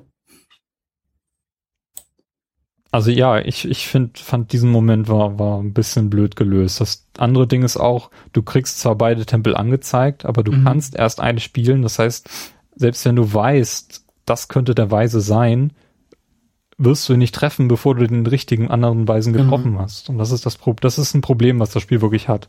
Genau, also du musst als zweites halt diesen Makurus, diesen kleinen Baumjungen, äh, musst du halt mitnehmen und der ist halt einfach nicht da, wo er sein soll, beziehungsweise du findest ihn halt nirgends, wenn du den ersten Tempel noch nicht gespielt hast. Richtig. Und trotzdem, diese beiden Tempel könnte man völlig unabhängig voneinander Mhm. spielen. Ähm, Vor, weil sie halt auch beide gleichzeitig auf deiner Karte zu sehen Richtig, sind. ja, ja. Ähm, Finde ich ein bisschen unglücklich gelöst an dieser Stelle. Das ist auch so ein wirklicher Kritikpunkt, den man hier einfach mal Mhm. ähm, aufstellen muss. Aber, genau, ähm, Makar finde ich relativ naheliegend. Ähm, die hat ja auch schon eine relativ starke Rolle in, im vorbereitenden Teil des Spiels gespielt. Äh, Meduli. Meduli. Äh, ja, genau, natürlich. Meduli. Makar war der, war der, der kleine Wald, Beziehungsweise Makurus. Waldmensch, ja. Genau, Meduli, die hat vorher auch schon eine sehr wichtige Rolle. Also ernstere Rolle, sage ich mal, gespielt. Und die trifft man immer mal wieder. Die ist auch eine re relativ stark gezeichnete Person. Ähm, also ich finde die, finde die sehr Genau. schön, schön gezeichnet auch und ähm, ja, ist eine Person, die im Kopf hängen bleibt. Mhm. Und genau, man löst dann eben diese beiden Tempel äh, mit der Besonderheit, dass die beiden dann auch dort jeweils mitkommen. Ja. Ähm, was ich auch sehr, sehr schön fand. Genau, weil sie dann, also Meduli sitzt dann halt so auf der Reling des Bootes, wenn man mit ihnen durch die Gegend fährt. Das fand ich auch sehr. Das Ja. ist so ein, so ein entspanntes, so ein entspanntes, schönes Bild irgendwie, wenn man mit den beiden, also erst Meduli, die dann halt neben einem sitzt und äh, Makurus, der dann oben zwischen den Hörnern dieses äh, Drachenbootes dann sitzt. Das sieht sehr, sehr witzig aus. Ja. Und sehr schön. Also, ja. Genau. Und Dazu dann der fantastische Soundtrack. Das war, das hat schon ein sehr schönes Bild ergeben. Mhm. Ja, es sind zwei, ja, die letzten beiden großen Tempel eigentlich des Spiels, ähm, die du jeweils dann mit den beiden Personen löst. Und wenn du das dann gemacht hast, ähm, gilt es dann eigentlich nur noch das Triforce des Mutes zusammenzusetzen. Genau. Was auf dem GameCube damals eine echt beschissene Arbeit war. Kannst du mal kurz aufstellen, wo die Unterschiede jetzt liegen zwischen der Ja. Wii-Fassung und der, der GameCube-Fassung? Auf der, in der GameCube-Fassung, also waren es, glaube ich, acht Teile. mhm. Sind es jetzt, glaube ich, auch immer noch, aber auch, ja. genau, es sind acht Teile gewesen. Du musstest erst, also laut meinen Erinnerungen, ich glaube, du musstest erst alle acht Schatzkarten finden, die dann entschlüsseln lassen für, ich glaube, 700, 800 Rubine. Und dann musstest du noch mal alle acht Triforce-Splitter aufgrund dieser Karten sammeln. Und jetzt in der Wii U-Version ist es so, dass du nur noch fünf Schatzkarten sammeln musst. Oder hat der doch fünf? Ich glaube, es waren sogar nur drei. Sicher? Sind es, also ich glaube, es sind drei Triforce-Splitter, die du direkt findest. Na, Ich meine, es waren fünf, aber ja, ist egal. Auf jeden Fall, Oder also meinst du andersrum, das ist fünf Ja, also Splitter glaub, sind nur drei Karten. äh, äh, wenn ich mich richtig erinnere, kannst du fünf Triforce-Teile quasi direkt dann eben in diesen Kisten finden, wo du früher wahrscheinlich dann die Schatzkarten nur gefunden hättest. Hm, Ich glaube, es war andersrum. Das waren drei Teile. Das waren drei, Ka fünf Karten gefunden? Ich weiß, also irgendwie so drei und fünf, genau das. Also ich meine, ich habe nur drei Karten entschlüsseln lassen, weil ich 1200 Rubine dafür gelassen habe. Ja, also okay, 395 oder so pro Dann sind es nur drei Karten. Genau, und es kostet aber auch nur, sind es nicht sogar nur drei, nee, es sind doch nur 300 Rubine, die es kostet. Naja, hat er so einen lustigen Preis. Das waren nämlich irgendwie 395 Ja, oder, oder, 300, 98 ja, oder, irgendwie so. sowas. Auf jeden Fall auch knapp die Hälfte. Ja. Also ich meine, dass es im, in der Gamecube-Version auch um Längen teurer war. Also wirklich teurer. Mhm. Das ist ja voll nervig. Dann Genau. brauchst du ja wirklich diese riesen Rubinbeuteltasche da. Mhm. Ich glaube, auf, der- auf der Gamecube-Version ging es nachher auch bis 9.999. Bin mir aber nicht, nicht mehr sicher. Das ist halt auch schon 13 Jahre her. Wow. Ähm, und ich habe mich im Vornherein nicht nochmal schlau gemacht. Ähm, ja. Und äh, bei der Suche gibt's natürlich auch noch so die ein oder andere Schwierigkeit, weil ähm, Stichwort Geisterschiff, das musst du halt auch erstmal finden und dann musst du halt auch erstmal wissen, wo es auftaucht. Und natürlich Aber das musst ist doch du, relativ gut erklärt mit dieser Karte, die du dann finden kannst. Ja, also du ich hatte brauchst- so eine Geisterschiffkarte, wo mir Ja. angezeigt wurde, aber die musst du halt erstmal finden. Ich weiß Und- nicht, wo ich die gefunden habe, weil ich hatte die plötzlich. Also die, Ja, ich, ich habe sie jetzt nämlich in meinem jetzigen Playthrough noch nicht. ja. Und ich weiß auch nicht hundertprozentig, wo ich die bekomme, aber ich glaube, die findet man auch auf irgendeinem dieser U-Boote. Ich ja weiß aber das nicht, kann sein, das kann sein. ich weiß aber nicht, wie man darauf kommt. Also irgendwie kriegt man irgendwann einen Tipp, aber ich weiß es nicht mehr genau. Kann sein, dass es auch von so einem Fisch gesagt wird, aber das weiß ich nicht mehr. Und wenn man diese Karte hat, kann man das Schiff auch erst betreten. Und das So. muss, die musst du halt erstmal finden und dann musst du halt erstmal das Schiff finden. Das hat ja auch was, äh, das ist ja auch abhängig vom Mond und dann musst du halt rechtzeitig da sein, wo das denn auftaucht und so. Das ist, ich fand das alles schon recht aufwendig. Also auf dem Gamecube war das damals wirklich noch so eine, so eine Streckung der Spielzeit ohne Grund, sag ich mal. Aber jetzt in der Wii-Version ist es halt alles recht, recht einfach gehalten. Dadurch, dass es einem so erleichtert wird. Ja, das, also den Eindruck hatte ich dann auch. Ähm, ich glaube aber, da war auch eben diese Schwierigkeit, die dann aufkam, das hatten wir ja vorhin schon mal mit den Möwen. War das nicht so, dass man einmal eine Möwe steuern muss? Ja, genau, um fünf Schalter, glaube ich, zu aktivieren. Genau, um diese Schalter zu aktivieren. Das heißt, man muss wissen, dass man die Möwen steuern kann. Wenn man nicht aufgepasst hat, Mhm. äh, dann, dann weiß man das einfach nicht und ist auch nicht so einfach darauf zu kommen. Und das andere Ja, war, glaube also ich, diese, diese Insel, die du dann bekommst. Da gibt's Ja, ja, genau, das ist das zweite. Mhm. Das, ähm, das erst Niemandsland heißt und dann kannst du die Besitzurkunde gegen 15 von diesen Schmetterlingsketten tauschen. Die ich zu dem halt Zeitpunkt alle verkauft hatte. Genau, und wenn du das dann äh, tauschst, kriegst du die Besitzurkunde und dann heißt das nachher Linksland oder Linksinsel oder sowas. ja, ja. Also je nachdem, wie der Charakter heißt. Ähm, ist, ist Genau, sehr cool, aber weil das- du dann auch deinen eigenen Butler bekommst und so und äh, ja, der Butler ist ja quasi nur, nur die Tür. ja, aber der ist halt überall da. Ich glaube, der, der blendet sich auch irgendwie so auf so so Steinen ein oder Echt? so. Ja. Ich Und dachte, der, der redet halt auch sehr cool. Also der der, der schimpft vorher auf Kinder, wenn du da ankommst. Mhm. Und wenn du, wenn du, wenn er dann merkt, dass, dass du quasi sein Besitzer bist, dann ist er total nett zu dir. Und Ja, aber es ist auch so eine aufgesetzte Nettheit. Also man merkt irgendwie schon, dass er so ein bisschen gepestet ist davon, dass er jetzt so ein Kind quasi betreuen muss. ja, und dass er eine Tür ist. Genau. nee, ähm, was soll ich jetzt noch sagen? Ach so, aber äh, das habe ich jetzt, äh, als ich das das erste Mal, also von dir damals noch ausgeliehen hatte ähm, und das erste Mal wieder gespielt habe, seit zehn Jahren dann oder seit Jahren, ähm, habe ich das tatsächlich auch so gespielt, weil mit dem Greifhaken kann man ja Gegner um ihr Hab und Gut erleichtern. Also wenn sie, wenn es Gegner sind, die irgendwie was Wertvolles bei sich tragen, kann man mit dem Greif Greifhaken Haken einmal auf sie werfen und dann äh, kann man das halt sammeln. Das habe ich dann quasi bei jedem Gegner gemacht, der mir begegnet ist.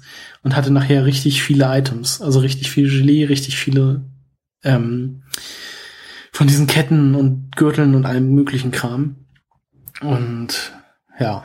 Genau, das, das, war, das war nämlich auch meine Strategie, wie ich denn an diese, diese Schmetterlinge da rankam. Es gibt nämlich genau einen Gegnertyp, der grundsätzlich immer äh, so ein Schmetterling eben fallen lässt, wenn du mit Genau, dem dieser Standardgegner in der Bastion ist das. Ne? Ja, und da gibt's dann halt eine Stelle, ich glaube, das, das war vielleicht auch die Bastion, wo man dann hingehen kann und dann rein zur Mhm. Tür, raus zur Tür und dann ist der Gegner wieder da dann, oder gleich zwei von Mhm. denen, dann kannst du denen die Items klauen. Das machst du dann halt ein paar Mal. Und ähm, im ersten Tempel ist das auch sehr einfach im Anfangsgebiet. Vielleicht Ja. war das auch da. Auf jeden Fall, ja, genau, das war die Farming-Strategie, die ich dann verfolgt habe. Um, Ein Ja, Farming-Spot bei Zelda, dass man darüber noch so reden kann. ja, Sowas gibt. ja, also es ist halt, ich meine, warum kannst du diese Items denn auch verkaufen? Was soll denn der Scheiß? das Spiel weiß doch, dass du die nochmal brauchst. Und du erfährst es halt wirklich nicht vorher. Du bekommst dafür halt auch gute Rubine. Ja, klar. Ähm, also ich fand das ein bisschen, bisschen un, unverschämt an der Stelle, muss ich ganz ehrlich Naja. zugeben. Ja. Naja, freut sich die Lehrerin. Genau. Ja. Und dann hast du irgendwann das Triforce zusammengesetzt und äh, musst dann noch Mhm. gegen Ganon kämpfen, richtig? Ja, ich fand, also beziehungsweise man muss sich erstmal durch das alte Hyrule kämpfen. Ich fand auch die, ähm, also da muss ich, muss ich jetzt auch noch mal kurz erwähnen, ähm, wenn man das Sch- Master Schwert aus dem Stein zieht, es sieht schon, äh, also das, das sieht schon nicht, ich dachte mir schon, als ich das das erste Mal gespielt habe damals, dachte ich mir schon, okay, das ist jetzt das Master Schwert. Also es sieht halt Master Schwert mäßig aus, aber irgendwie, irgendwas fehlte da noch. Und durch diese beiden Tempel hat's ja zum einen, sind ja erstmal dieses, diese Hand, dieser Handschutz, nennt ich das jetzt mal, diese beiden Stücke an den Seiten ausgeklappt. Und bei dem zweiten Tempel hat es dann ja durch die Kraft des Weisen so angefangen zu glühen. Und dann dachte ich mir so, ja, das ist schon ein richtig gutes, cooles Master-Schwert. So sieht das richtig geil aus. Ähm, ja. Genau, wenn man das, wenn man dann alle acht Teile hat, ähm, hat man ja quasi das Triforce des Mutes und dann kann man auch durch diese Barriere, Mhm. die einen da vorher beim Weiterkommen gehindert hat, und kommt dann, wohin kommt man denn dann? In Ganondorfs Bastion irgendwie wieder, also in so einen unterirdischen, ich glaub, das ist so ein schwarzer Klotz oder sowas, ne? Ich weiß gar nicht, ich kann mich jetzt eigentlich nur noch an diese ganzen Bosskämpfe, die man nochmal dann spielen muss, erinnern. Nee, wie ist denn das nachher? Man braucht doch noch dieses Portal aus der verwunschenen Bastion. Oder irgendwie, oder kommt, nee, es gibt nur nachher ein Portal in die verwunschene Bastion, damit man so eine Abkürzung hat. So ist das. Genau, es gibt dann, zum einen muss man alle Bosskämpfe nochmal machen. Also vier an der Zahl, was jetzt auch nicht so das Problem ist. Und dann gibt's ja noch diese Stelle mit diesem Phantomgernen. Die ich mega blöd so fand. Ja, wenn man das nicht weiß, ist das auch so eine blöde Stelle, weil dann kämpft man gegen ein Phantom, das, äh, wenn man es besiegt, ein Schwert fallen, so oder sein Schwert fallen lässt. Ja. Und dann, das ist so ein Raum mit ganz vielen Türen und dann muss man immer durch die Tür laufen, auf die das, das Schwertgriff zeigt. Ja, der Und natürlich, Schwertgriff. denken, ne? natürlich Also du- denkt man du- sich am Anfang, Du merkst, okay, ich muss so- immer dahin. Ja, du merkst an der Stelle, mh, also wenn du, wenn du irgendwie am Rätseln bist und zweimal gegen den gekämpft hast und irgendwie nicht so richtig weiterkommst, das Schwert fällt dir irgendwie immer so in eine Richtung. Ja, genau. Und ähm, ich habe dann gedacht, ich muss in die Tür rein, auf die die Schwertspitze zeigt. Mhm. Das Problem ist, Dachte da ich ist auch auch ein. Raum. Ja, da kannst Aber du. irgendwann kommt man halt am Anfang wieder an. Oder beziehungsweise es fängt dann immer von Anfang an. Das Ja. bin ich mir jetzt aber auch nicht wieder hundertprozentig Ja, ich sicher. bin in diesen Raum sieben oder acht Mal reingegangen. Ja, da sind ein paar Gegner, da kannst du, das ist quasi so ein Raum, wo du, wo du deine Herzen wieder auftanken kannst und so, indem du ein paar Ja, okay. Gegner besiegst und wenn du wieder zurückkommst, ist Ghost gerne wieder da. Und ich dachte, ich muss halt immer abwechselnd dann in diesen Raum rein, weil immer die Schwertspitze raufgezeigt hat und wieder zurück. Ja. Was du aber machen musst, ist tatsächlich äh, dem Schwert Griff folgen, so vier, fünf Mal. Und dann geht das auch Mhm. weiter. Und das hat Genau, eine Weile gedauert, bis ich das mal ge gecheckt habe. Das fand ich, Ich auch so ein bisschen in- unglücklich gelöst. Im Endkampf gegen Ganon ist es, äh, Ganondorf ist es, glaube ich, nachher nicht so, aber bei diesem Phantom Ganon hat man halt wieder diesen, diesen typischen Zelda-typischen Kampf, sag ich mal. Energieball kommt, man muss ihn mit dem Schwert wieder wegschleudern. Also dieses Tennis sozusagen. Ja. Ich glaube, das ist nachher gegen Ganon nicht so. Und deshalb ist das in diesem Phantom, Phantom Ganon-Kampf verwurstet. Er hat ja aber auch äh, diesen anderen Move, den du nur mit einer Schleuderattacke zurückwerfen kannst. Ähm, Mhm. Mit dem Problem, dass du an der Stelle eben schon das Master Sword hast und dann diese aufgeladene ähm, Schwungattacke machen kannst, mit der Ja. das halt nicht geht. Das heißt, das ist auch, musst du ein bisschen mehr Timing haben, wenn du die Attacke nutzen musst. Nutzen Also die willst. normale, die normale Schleuder äh, rundum Hieb hier, den kann man ja machen, indem man den Stick dreht und einfach B drückt. Echt? Dann macht er eine einfache, ja, dann macht er eine einfache. Also, Okay. mal, zu, ich glaube, müsste da auch schon so sein. Das ist nachher, ein, ich glaube, bei Ocarina of Time war das auch schon so. Siehst du, Also wenn du wusste den Stick wu- einfach gedreht hast. Das wusste ich. Aber sonst, sonst hattest du wahrscheinlich, also man kann die lernen, ich, man, man bekommt sie ja nicht im, im Verlaufe der Story, diese Riesenwirbelattacke. Nee, du Die kriegst du ja nachher auch beigebracht, wenn du dem, wie ist das, wenn du dem Opa da, dem Vater Orca zehn Gürtel bringst, glaube ich, kriegst du die? Aber hast du nicht, kriegst du den nicht mit dem Master Schwert dann automatisch? War Nee, ich glaube weil nicht. ich hatte die an dem Nee, nee. Zeitpunkt und vorher halt nicht. Ich meine, die kriegt man auch von dem, von dem Vater Orca. Kann, kann sein, ja, vielleicht. Bin ich mir nicht hundertprozentig sicher, aber ich glaube schon. Okay. Ich weiß nicht, Auf ich jeden hatte, Fall, hatte ja, die auf jeden Fall. Ich habe sie aber auch nie genutzt, so wirklich. Mhm. Weil das Ich finde das immer ganz praktisch, um eine, um eine Wiese abzumähen. Ja, Das geht dann halt ganz fix. ach ja, die Wiesen. Genau. Ja, ich weiß Genau. gar nicht genau, wie es jetzt weitergeht. Du hast irgendwie drei oder verschiedene Ähm. Inkarnationen von diesem, von dieser Puppe.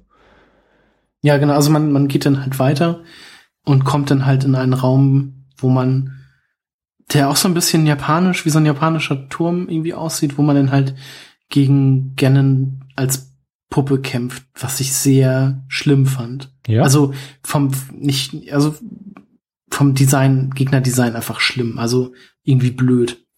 Also Ganon sah blöd aus. Das war halt wirklich nur so eine, so eine Marionette. ich meine, das war ja eine und alles Marionette, so- die hing ja auch an, Ja. an Fäden, die du halt abschneiden ja, genau. Und alles so, so, so kugelförmig und es sah sehr, es sah nicht, also das hat mich so ein bisschen in dem Spiel gestört. Also mich hat eigentlich Ja, nur die, also er hat ja drei Inkarnationen. Einmal diese, diese Genau. normale Puppe, dann diese Mit Schwert, Spinne. glaube ich, die Spinne und die Raupe.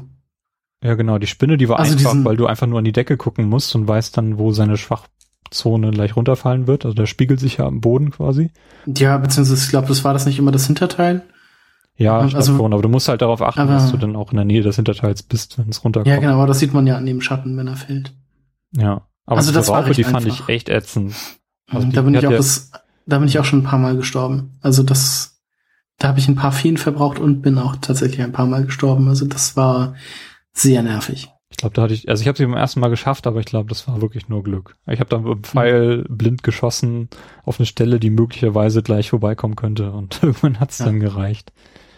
Fand ich sehr, sehr nervig auf jeden Fall. Und dann muss man mit dem Enterhaken, glaube ich, also mit dem richtigen Enterhaken, glaube ich, weiter nach oben ins, in diesem Turm und kommt dann zu dem äh, richtigen Endkampf gegen Ganondorf. Ja, genau. Nicht wahr? Oder Mhm. kommt da noch irgendwas zwischen? Nee, ich meine, also das, da kommt jetzt sowieso nicht mehr viel. Also das wird das dann schon sein. Mhm.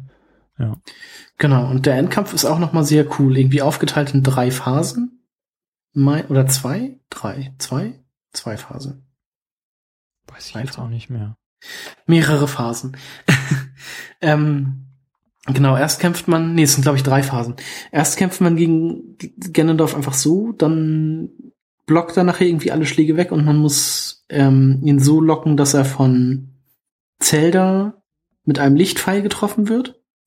Dann schlägt er irgendwie nach einer Zeit Zelda K.O. Dann muss man ihm, glaube ich, erstmal wieder auf, ausweichen und dann ist es nachher so, dass man, dass er auch die Lichtpfeile abwehrt und deshalb muss man in der, in der dritten Phase dann sozusagen die Lichtpfeile über das Spiegelschild auf ihn lenken. Und das muss man, glaube ich, auch nur ein oder zweimal machen und dann kommt schon der finale Hieb. Also, Was ging, also ja. ging auch relativ schnell vorbei, der, der Fight, muss ich, muss ich irgendwie sagen.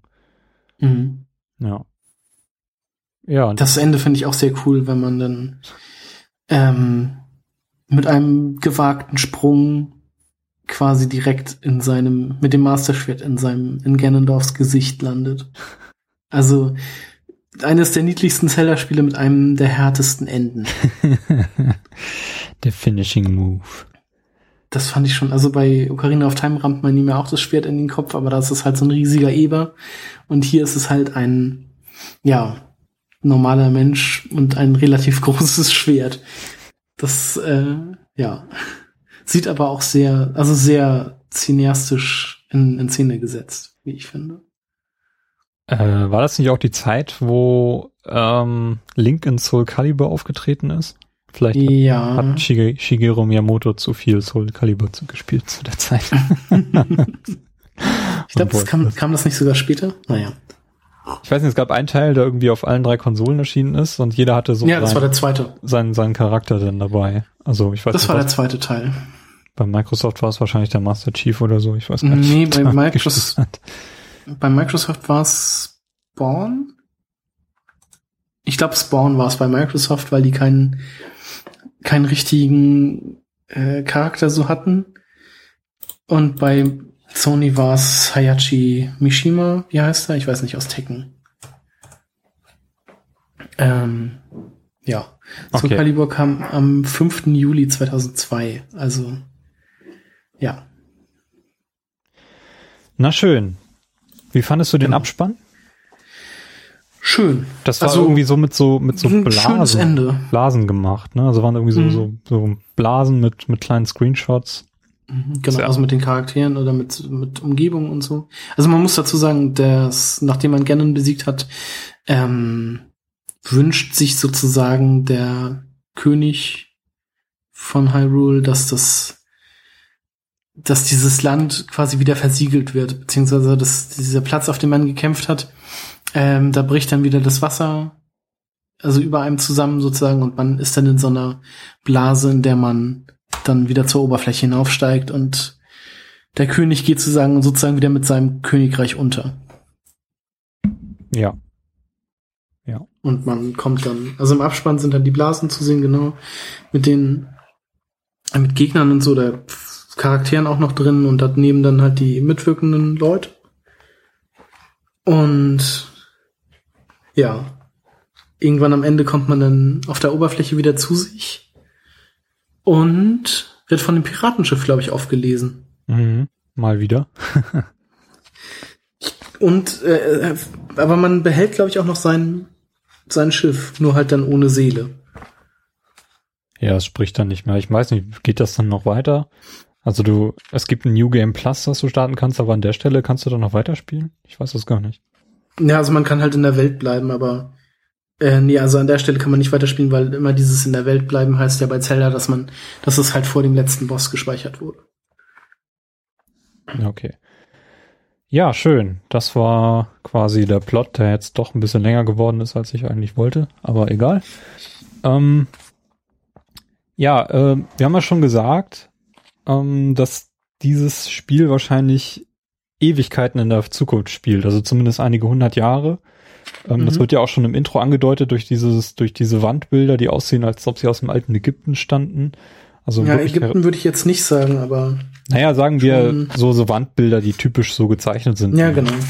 Wie, wie frühere, ja, archäologische Funde etc. Ja, genau. Und ähm, ich weiß nicht, diese Message, die kam bei mir nie so richtig an. Also ich habe das, muss, habe das lange nicht, nicht irgendwie so richtig einordnen können, warum die das jetzt so machen. Mhm. Ähm, und richtig verwirrend wird's dann, wenn man, wenn man wirklich versucht hat, in diese Timeline einzusteigen, die in vielen Punkten meiner Meinung nach auch keinen Sinn macht. Ähm, Mm, Ja, das nicht, aber ich finde, Nintendo hat die jetzt auch schon ganz gut zusammengefasst. es gibt zumindest eine offizielle Version Genau. und die besagt, dass ähm, ja, dass es in einer eigenen Timeline spielt, parallel zu Majora's Mask oder na nicht parallel, aber in einer anderen Timeline als Majora's Mask, richtig? Genau. Also es gibt drei Teile, also nach dem, nach Ocarina of Time teilt sich ähm, das, das die Welt sozusagen das auf. Und zwar ähm, gibt's drei mögliche Enden sozusagen. Einmal nämlich der, also in Ocarina of Time gewinnt Link und bleibt quasi erwachsen. Das ist eine Timeline, ähm, aus der dann das erste Zelda und so entstehen. Dann gibt's die Timeline, in der Link gewinnt und von Zelda zurück in der Zeit geschickt wird, um seine Jugend zu erleben. Das ist dann die Timeline mit ähm, Majora's Mask, Twilight Princess und Four Swords Adventures. Und dann gibt's noch die Timeline, in der Link äh, quasi gegen Ganondorf am Ende verliert. Und daraus entsteht dann Wind Waker, Phantom Hourglass und Spirit Tracks. Ja. Und ähm, genau, und deswegen wird eben dieses Hyrule nachher auch verwunschen, weil das die einzige Möglichkeit war, ähm, Ganondorf Einhalt gebieten. Und mhm. in Wind Waker findet man dann ja heraus, dass das Siegel anscheinend gebrochen wurde. Genau. Moment, ich glaube, ich habe ja? Hab ich gerade Blödsinn erzählt? Kann sein. Es klang aber recht plausibel. Warte, warte, warte. Nee, äh, okay. ich habe Blödsinn erzählt. Schade. Ähm, der, die Timeline mit, äh, okay, mit Wind Waker ist die Timeline, in der Link Ganondorf besiegt und weiterlebt. Die erste Timeline mit A Link to the Past und so ist die Timeline, wo Link besiegt wird. Ah ja. Weil sonst, sonst würde nämlich auch das Intro überhaupt keinen Sinn ergeben. Weil im Intro erfährt man ja, äh, dass eines Tages, also im Intro wird ja sozusagen Ocarina of Time nacherzählt, ja. dass ähm, eine böse Macht kommt und das Triforce für sich beansprucht, aber ein Held in Grün kommt und die diese Macht besiegt mhm. ähm, und dann verschwindet, also der grüne Held verschwindet, der Hero of Time. Ähm, aber dann kommt ja irgendwann Ganondorf wieder und der Held taucht ja nicht wieder auf. Was mich halt auch ähm, dann so brennend interessiert, braucht dieses Zelda-Genre Link als Held überhaupt? Weil man sieht ja, die Welt entwickelt sich ja auch, oder die Welt lebt, geht ja weiter, auch ohne dass ähm, Link eingreift. Sie verändert sich natürlich sehr stark, aber irgendwie braucht es Link nicht unbedingt. Verstehst du, wie ich das meine? Ja, ich versuche das gerade gesellschaftlich im Kopf irgendwie einzuordnen auf irgendwelche aktuellen Geschehnisse. Ähm, was in meinem Kopf aber, glaube ich, noch nicht so weit ausformuliert ist.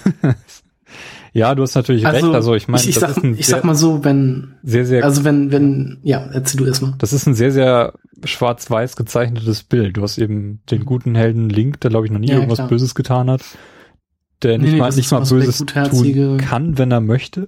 also du kannst keine Also so der gutherzige, der gutherzige Typ, der immer an andere zuerst denkt und dann an sich und immer irgendwie für andere alles macht und so und ja. nie irgendwie Ansprüche stellt und so. Immer der, der richtig, der Gute, also so der typisch Gute. Und dann hast du halt Gennendorf, das pure Böse, der immer alles für sich will. Genau. Das Land unterjochen und das, also. Und das ist ja vermutlich ist. dann auch passiert, denn. Ja, genau. Im Laufe der Zeit. Also das ist halt, das ist halt passiert. Also Link hat sein Leben quasi zu Ende gelebt, ähm, ist dann wahrscheinlich irgendwann einfach gestorben und dann oder weggegangen aus Hyrule weg oder so, was weiß ich auch immer. Ähm, und dann kam Ganondorf halt wieder und die Leute hatten halt keinen Held, auf den sie sich verlassen konnten und waren dann halt auf sich allein gestellt und mussten sich selber helfen. Ähm, und haben sich da dann natürlich an die Götter gewandt. Und die Götter haben dann halt einfach, ja, das Böse versiegelt, aber mit dem Bösen zusammen halt auch die komplette Welt. Ja, das ist ein, ist ist das Problem. Sie waren nicht in der Lage, Gandalf zu besiegen. Und das ist ein ziemlich krasser Ausweg, den sie dann genommen haben, dadurch, dass mhm. sie eben quasi die gesamte Welt bis auf so ein paar Berggipfel ähm, mhm. ja verwunschen haben oder unter Wasser gelegt haben. Ich weiß nicht, ob es mhm. da wirklich dann Meeresboden gibt oder ob da ob da einfach nur das nur die Zeit eingefroren ist irgendwann. Ne? Ja. Nee, nee, also das wurde dann wirklich zum Meeresboden. Und wie man dann ja auch nachher in äh, ich glaube, Spirit Tracks ist es, da findet man ja sozusagen neues Land. Also es wäre tatsächlich, also wahrscheinlich wirklich nicht nötig gewesen, dass Link irgendwie nochmal auftaucht, sondern die, das Leben wäre sozusagen einfach weitergegangen. Die Menschen hätten, wären von den Inseln irgendwann runtergekommen, weil sie neues Land gefunden hätten. Oder also irgendwas anderes wäre passiert. Also so könnte ich mir das vorstellen. Also das ist, also das Böse ist zwar nur gebannt und nicht vernichtet, aber wenn es in diesem Gefängnis bleibt, was natürlich am Anfang von Wind Waker auch wieder so eine Sache ist, weil da bricht Ganon ja aus seinem Gefängnis aus. Mhm. Ähm, aber ja, also ich wie, also ich mir kam dieser Gedanke halt so einfach, dass okay, da gab es jetzt irgendwie eine Zeit mit Ganondorf, in der es keinen Helden gab und wahrscheinlich auch irgendwie keine Zelda oder so, beziehungsweise doch Zelda gab es da ja schon, weil Tetra war ja früher Zelda, aber es gab halt keinen Helden, der gegen Ganon kämpft und so können sich die die Menschen halt auch irgendwie auf irgendeine Art und Weise selbst helfen. Und es sind ja auch nicht mehr viele das- da. Hm. Ja. also der, der Gedanke kam mir nur irgendwann. Ja, nee, klar. dass ich das recht interessant fand. Also, dass es wirklich sozusagen eine Zeit gab, in der ja die Menschen gegen Ganon gekämpft haben und nicht Link. Mhm. Ja, ansonsten, ähm, es gibt ja zumindest einen direkten Nachfolger, also ein direktes Sequel ne, mit Phantom Hourglass auf dem DS. Das ist mir leider jetzt überhaupt nicht mehr im Kopf. Also ich weiß so ein bisschen im Grund, wie man das gespielt hat, aber was für eine Storyline Mhm. dort abgefeiert wurde, das kann ich leider überhaupt nicht mehr wiedergeben. Hast du da noch irgendwelche Infos, die das vielleicht Hm, Weiter erzählen? So wirklich. Also ich fand das von der Story her leider nicht. Ich fand das Spiel auch sehr repetitiv, weil man ja immer wieder in diesen Turm, glaube ich, zurück musste. Ja, das war das Problem, aber ich will jetzt auch eher von der Story her. Nee, nee, von der. Story weiß ich. War das da schon, wo Zelda auch in einen Geist verwandelt wurde? Oder war das erst in Spirit Tracks? Das weiß ich echt gesagt. Also Spirit Tracks habe ich nie gespielt. Also ich weiß es, okay, aber ich weiß, aber Spirit Tracks ist ja dann quasi auch so der Nachfolger von Phantom Hourglass. Ja, wobei man da ja mit dem Zug fährt. Das heißt, gibt's da dann noch Ja, aber Inseln, es ist halt oder? die gleiche Welt. Okay. Also ich, ich vermute jetzt einfach, das ist jetzt einfach nur eine Vermutung, dass man am Ende von Phantom Hourglass halt diese Welt von Spirit Tracks findet. Okay, soweit habe ich es halt nie gespielt, kann ich leider überhaupt nichts zu sagen. Also ich, das ist jetzt so meine Vermutung. Also ich habe jetzt auch letzten, vorhin nur gelesen, irgendwie, dass es in Spirit Tracks, dass man halt aus dieser Wasserwelt sozusagen kommt und ein neues Land findet. Und deshalb vermute ich einfach mal, dass auch im gleichen Stil ist, dass es halt immer noch ähm, die gleiche Welt ist. Kann natürlich auch komplett anders sein. Ja. Können wir ja vielleicht irgendwann nochmal aufklären, falls wir diese Titel auch mal hier unter die Lupe nehmen wollen. Vielleicht auch beide zusammen oder so, mal gucken. Ähm, auf jeden Fall, äh, ja, wo, vielleicht kann man noch sagen, dass in Phantom Hourglass diese Grafik-Engine auch sehr, sehr gut funktioniert hat, fand ich. Mhm. Obwohl der DS halt eine relativ ähm, pixelige Auflösung hat, ähm, fand ich, dass das da auch relativ gut rüberkam. Was sicherlich auch daran liegt, ähm, wie du schon gesagt hast, ähm, dass diese Figuren alle so extrem riesige Köpfe haben und sehr viel mit Mini Mimik arbeiten. Ich glaube, das war auch einer der Hauptgründe, warum das beim GameCube dann so gewählt wurde, damit eben diese Mimik und diese, diese netten Details, die du vorhin schon so gefeiert hast, ähm, wirklich so zur Geltung kommen. Ne? Das Link da irgendwie die Luft anhält und ähm, doch auf der beschränkten Hardware das dann doch relativ gut gemacht werden konnte. Und ich finde, Ich habe das jetzt. Ich habe noch mal ganz kurz nachgelesen. Ähm, Phantom, nee Moment, Spirit Tracks spielt in etwa eine Generation nach Phantom Hourglass. Also man hat einen neuen Link und eine neue Zelda, aber die Geschichte wird von Nico erzählt, der in diesem Spiel irgendwie, also das ist einer der Piraten, der in diesem Spiel wohl irgendwie recht alt ist. Mhm.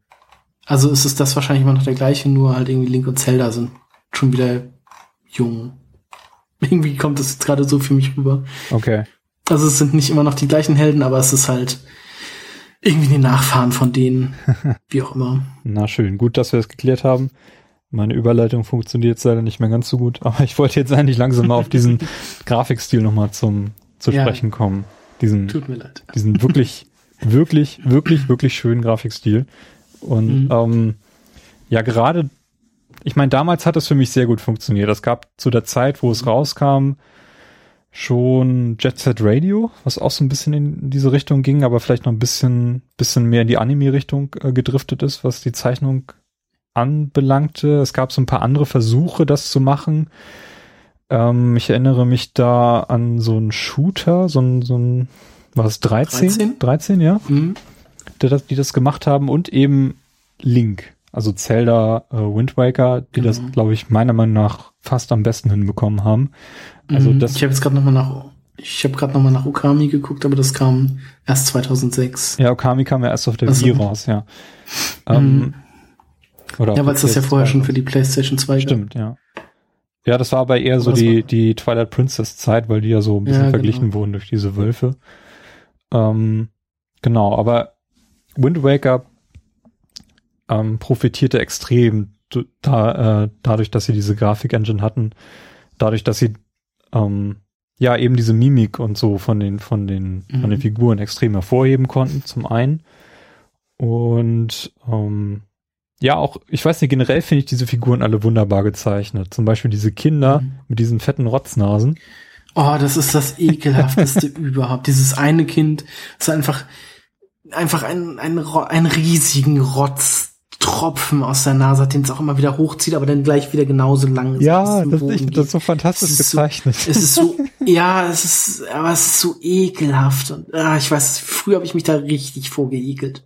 Also das, oh, ganz, ganz widerlich. Also ich weiß nicht, es gibt irgendwo im Spiel so eine, so eine Phase, wo umgeblendet wird der, der, der Bildschirm und dann hast du dieses Kind mit der Rotzfahne ganz, ganz groß im Bild. Und, Ja, ich das, weiß. das habe ich, Ich das weiß hat mich nicht mehr, tatsächlich so ein bisschen war, erschrocken. Ich dachte, oh mein Gott, Oh, ich, ich sehe lieber gerne als dieses Kind. Und es läuft halt auch, wenn, wenn du halt irgendwie in seiner Nähe bist, läuft es die ganze Zeit hinter dir her. Ja, das ist, glaube ich, Oh. gleich am Anfang. Aber auch, ne? Mm, ja, genau. Also es ist halt, es läuft halt immer hinter dir her, wenn du siehst, aber du triffst es halt schon direkt am Anfang. Und aber auch immer mit diesen, ich finde diese Bewegungsgeräusch halt auch immer so dieses Trippel, Trippel, Trippel, Trippel, Trippel, das ist ganz, ganz komische Geräusche, aber es hört sich irgendwie recht, auch recht niedlich an, was auch wieder zu diesem kindlichen Touch irgendwie beiträgt. Ja, ja. Ähm, genau, und dann gibt's da auf etlichen Inseln findet man so einen Kerl mit so einem Fernrohr, den ich auch immer witzig finde. Boah, Potsblitz! Ah! ist auch gut. Der immer irgendwo hinguckt und äh, ich glaube, Mhm. ich weiß auch gar nicht, was er da immer sieht. Also ich, ich habe Er irgendwann guckt auf die, auf die Möwen. Also hast du das mal gesehen? Bist du mal zu so einem, zu so einem Möwenkreis gefahren? nee, Dann kommt ja immer so ein, wenn, also es gibt, das musst du mal machen, weil dann gibt's nämlich auch Feen und sowas. Ähm, wenn du zu diesen, also wenn du dem Weg sozusagen folgst, dem er hinterher guckt, ja, kommst du zu so einem, also meistens ist das einfach so, ein, so eine Ansammlung von Möwen. Und wenn du da in die Mitte fährst, kommt halt so ein riesiger Oktopus, der dich angreift. Ach so, okay, Bomben. ja. Also den hast du schon gesehen. den habe ich schon gesehen, ja. Ah, okay. Und also da gibt's halt auch irgendwie so ein paar von. Und wenn du die besiegst, ähm, kriegst du, komm, erscheint auch entweder so eine Fee oder du kriegst einen Schatz oder also so ein, Her ein Herzteil oder irgendwie sowas. Ähm, ja. Ja, aber auch eine Fee ist da auch zu finden. Ich glaube, die gibt einem auch irgendwie. Vielleicht ist das die Fee, Die die, ich nie gefunden habe. Kann sein. Das kann sein. Vielleicht kann das die Fee sein. Das ist, glaube ich, die in der Nähe von deiner Insel. Ja. Nein, aber was ich sagen wollte, es gibt einen von diesen Kerlen, der am irgendeinem Rand der Karte steht und außerhalb Mhm. der Karte quasi guckt und der hat nur ein Kaleidoskop. das, Echt? das fand ich total ulkig. Das ist mir noch nie aufgefallen. ja. Dem habe ich nicht. Also da sieht man auch, dass das ein Kaleidoskop ist. nee, das sagt er dir. Ich, ich habe ihn halt angesprochen, weil er halt eindeutig außerhalb der Karte geguckt hat und ich dachte so, hm, Ach so. da, kann ich ja bestimmt nicht hin. Was, was will er mir sagen? Und dann, ah, guck mal hier, Kaleidoskop. das kannst Okay. du von außen nicht sehen, das sagt er dir nur. Aber fand ich, Einige. fand ich nett, sehr witzig und ich fand ihn halt auch sehr, sehr nett gezeichnet. Das Mhm. wollte ich eigentlich, ja. Genau, dieser zeitlose Grafikstil, der ist ja dann auch im Nachhinein gewürdigt worden durch Toon Link, ähm, der glaube ich in Mhm. irgendeinem Smash Brothers, Smash Bros. Brawl Ja, jetzt in dem für, äh, ja, eingeführt wurde. Für Game, nee, für, nicht für GameCube, für, ja, für Wii. Für Wii. Ja, da ist er, glaube ich, glaub, gab's so richtig schon. aufgetreten, so als, als separater Link. Und seither ja auch dann, ja, in den in 3DS und Wii U, Smash Bros. ist er dabei. Es gibt mittlerweile ein Amiibo. Mhm. Und in Hyrule Warriors, Genau. ich weiß nicht, ist der DLC da schon erschienen? Ich, Also kann man den glaube, schon den spielen? gibt's da schon. Ich glaube ja. Ich meine auch. Also auch in dem Wii U-Teil. Mhm. Ich glaube, den habe ich mir gekauft. Ich weiß es nicht genau, warte, ich guck mal. Toon Link. Hyrule Warriors. Ja, was man halt sich halt auch Ja, nochmal, ja hab ich, mit dem habe ich schon gespielt, ja, was man sich auch nochmal überlegen muss, ähm, das Spiel ist wie gesagt Ende 2002 erschienen und da war zum damaligen Zeitpunkt eine der größten Open Worlds von allen. Mhm. Ähm, was hier natürlich so ein bisschen äh, kaschiert wird, dadurch, dass das meist einfach nur ja quasi leere Wasseroberfläche ist. Aber ja, dennoch, es gibt immer so eine ganz, also so eine ganz kurze Ladezeit, wenn man ein neues äh, Kästchen auf der Karte be betritt, sozusagen. ja, aber eigentlich merkt man das kaum, ne? Nee, also man nicht wirklich. Aber also wenn man jetzt auf die Karte guckt, jetzt auf der Wii U-Version, dann merkt man das so ein bisschen, aber ähm, so im Spiel an sich ist nichts zu merken, aber den, man merkt halt, dass dann erst die, die Inseln geladen werden, beziehungsweise die Texturen der Inseln und so. Also das merkt man schon. Ja, nee, ist mir tatsächlich nicht aufgefallen. Also wenn man fährt, dann, also es gibt keine Ladepausen, wenn man quasi über die Karte rüber. Wenn man drauf achtet, Ja. merkt man das, sagen wir so. Gut, man muss vielleicht wissen, wo man hinschaut, aber wenn du ein neues Kästchen betrittst, siehst du ja eigentlich auch keine, keine Insel direkt. Höchstens in großer Ferne. Also, ja, bei den, bei den großen Inseln, da sieht man das halt. Also, der ja, okay, aber das sieht man, äh, das sieht man bei gewissen anderen Spielen auch, die die Unreal Engine 3 in früheren Ja, Stadien benutzen. Wie schon gesagt, wenn man drauf achtet, dann sieht man was, Ja. wenn man nicht. aber es ist nicht so, dass du irgendwie so ein Ladebildschirm siehst, äh, Nein, nein, irgendwelche nein, Tipps nein. Das gezeigt ist, werden. das ist alles ein, nein, das ist ein fließender Übergang. Ja, das find, also es ist schon, schon, ja, Das ist schon sehr. ist ein nettes Detail, auch wenn das Mhm. in meinen Augen nicht so viel hergibt, weil das meiste wirklich halt Wasser ist. Und Mhm. einige Inseln wirklich so winzig sind, dass man sie kaum als solche bezeichnen könnte. Ja, diese, diese Riffe, die sind halt auch so ein bisschen, naja, Diese Riffe, von denen gibt es aussehen- glaube ich, drei oder vier Stück, ne? Das ist, das fand ich so ein Sechs. bisschen, das bisschen, sind halt Würfel. ja, das fand ich total öde, weil die alle identisch sind. Ja, aber es sind, ist halt ein Würfel. Also von eins bis sechs. Ja, Sieht halt auch aus wie ein Würfel. trotzdem. Ja, da- also da gibt's halt auch nichts. Du kannst die halt irgendwie betreten, aber da gibt's halt also immer viele Schätze, die du bergen kannst, aber ähm, so an sich sind die halt total überflüssig. Ja, also nicht nur das.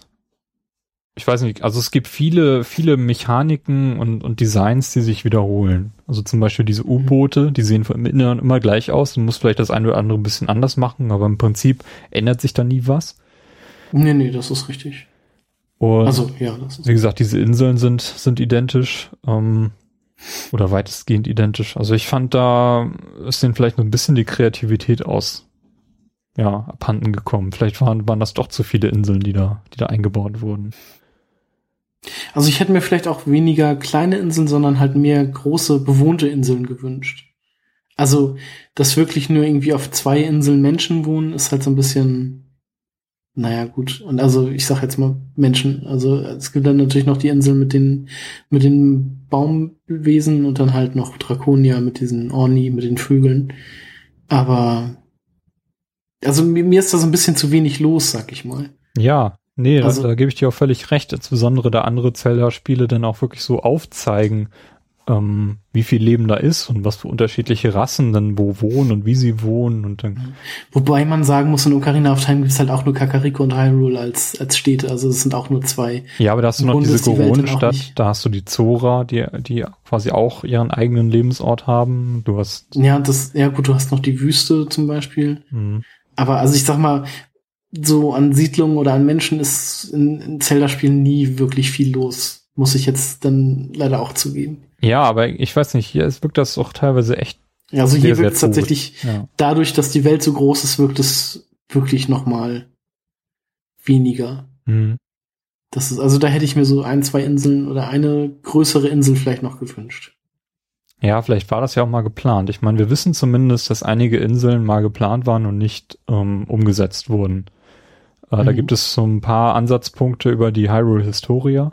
Ich glaube, am bekanntesten ist auf jeden Fall die GameCube-Insel, die mal, Mhm. von der es Bilder gibt, äh, die nicht umgesetzt wurde, die halt aussah wie so ein, wie so ein GameCube, also auch wie so ein Würfel quasi.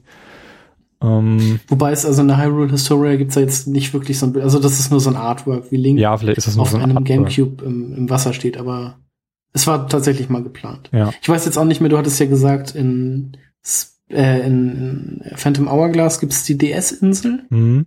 Ich glaube, da wurde die Da Idee einfach aufgegriffen, das, Mhm. das zu machen. Genau, Und da weiß ich allerdings auch nicht mehr, wie genau die aussieht. Also das müsste ich mir halt auch nochmal angucken. Er sieht halt aus wie, wie, so ein, wie so ein versteinerter DS, der so ein bisschen Mhm. aufgeklappt da rumschwimmt. Okay. Und ja, wenn man es genau nimmt, hat es der GameCube dann doch noch in ein Zelda-Spiel ge geschafft. Nämlich in Majora's, Majora's Mask, genau. Steht da bei 3D. dem einen Händler im Hintergrund auf der, genau. auf der 3D-Version, ja. ja, schön. Überall den GameCube reinbringen. Sehr gute Idee.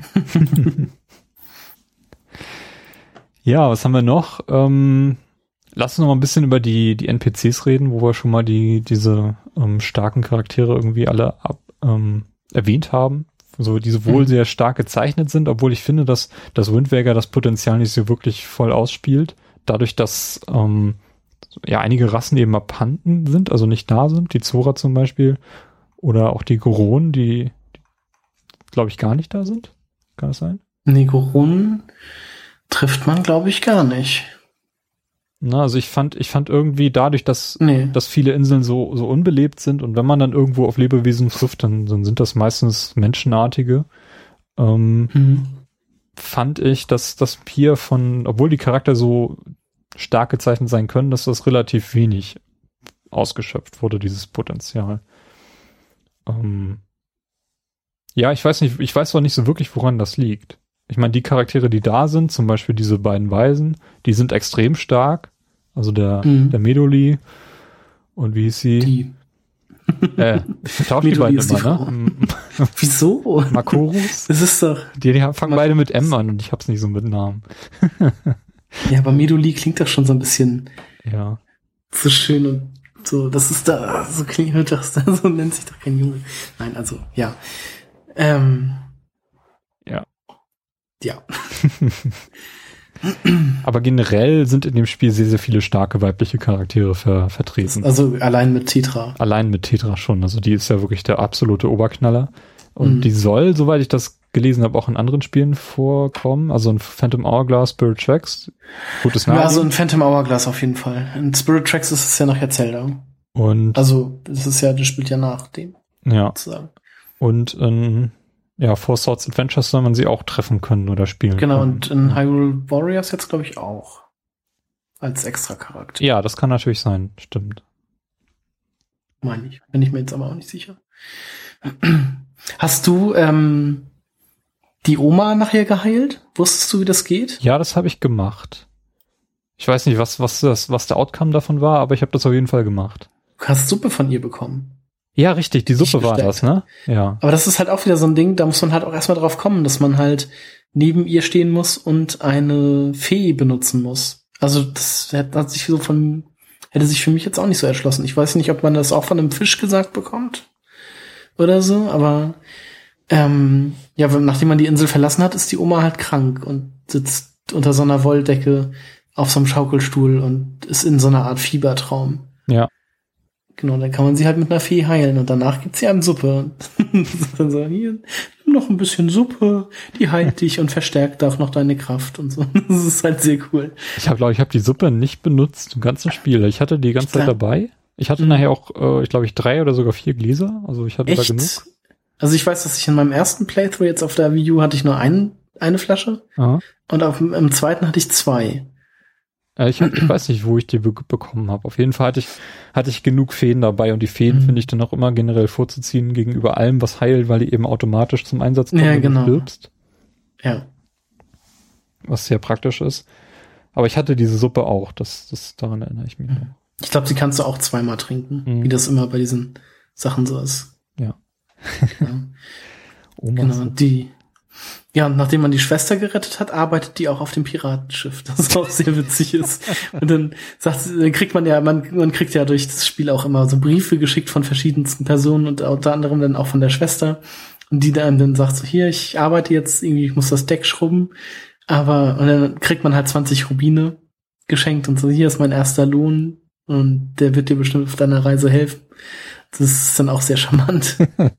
Ich meine, wie alt ist die Schwester? Die ist doch vier oder die, so. Ja, ne? die ist vier oder fünf. Also die ist halt noch mal sehr viel jünger als, ja. als Link. Ja, ich weiß nicht, die fand ich auch irgendwie so generell nicht so toll. Muss ich naja, ganz ehrlich sagen. Ich, ich fand die jetzt aber auch nicht überwiegend nervig oder so. Sie ist ja halt nie da, sozusagen. Ja. Also ich ja. finde es halt okay als, als äh, Antrieb der Story am Anfang Ja, genau, da ist sie es halt retten okay. möchte. Und später finde ich es auch nett, wenn man da so Briefe von ihr kriegt, aber so als, als Figur habe ich sie irgendwie nie so richtig ernst genommen danach. Ja, es ist halt ein kleines Mädchen. Ja. Im Gegensatz eben zu den beiden, zu den beiden Weisen, wobei die Meduli äh, ja auch wirklich dann ein sehr starker weiblicher Charakter ist. Genau, die hilft einem ja auch schon im ersten Tempel, beziehungsweise hilft einem ja nicht direkt, aber man hilft ihr durch den äh, ersten Tempel, beziehungsweise sie gibt einem ja nachher den, diesen Fanghaken oder diesen Greifhaken. Mhm.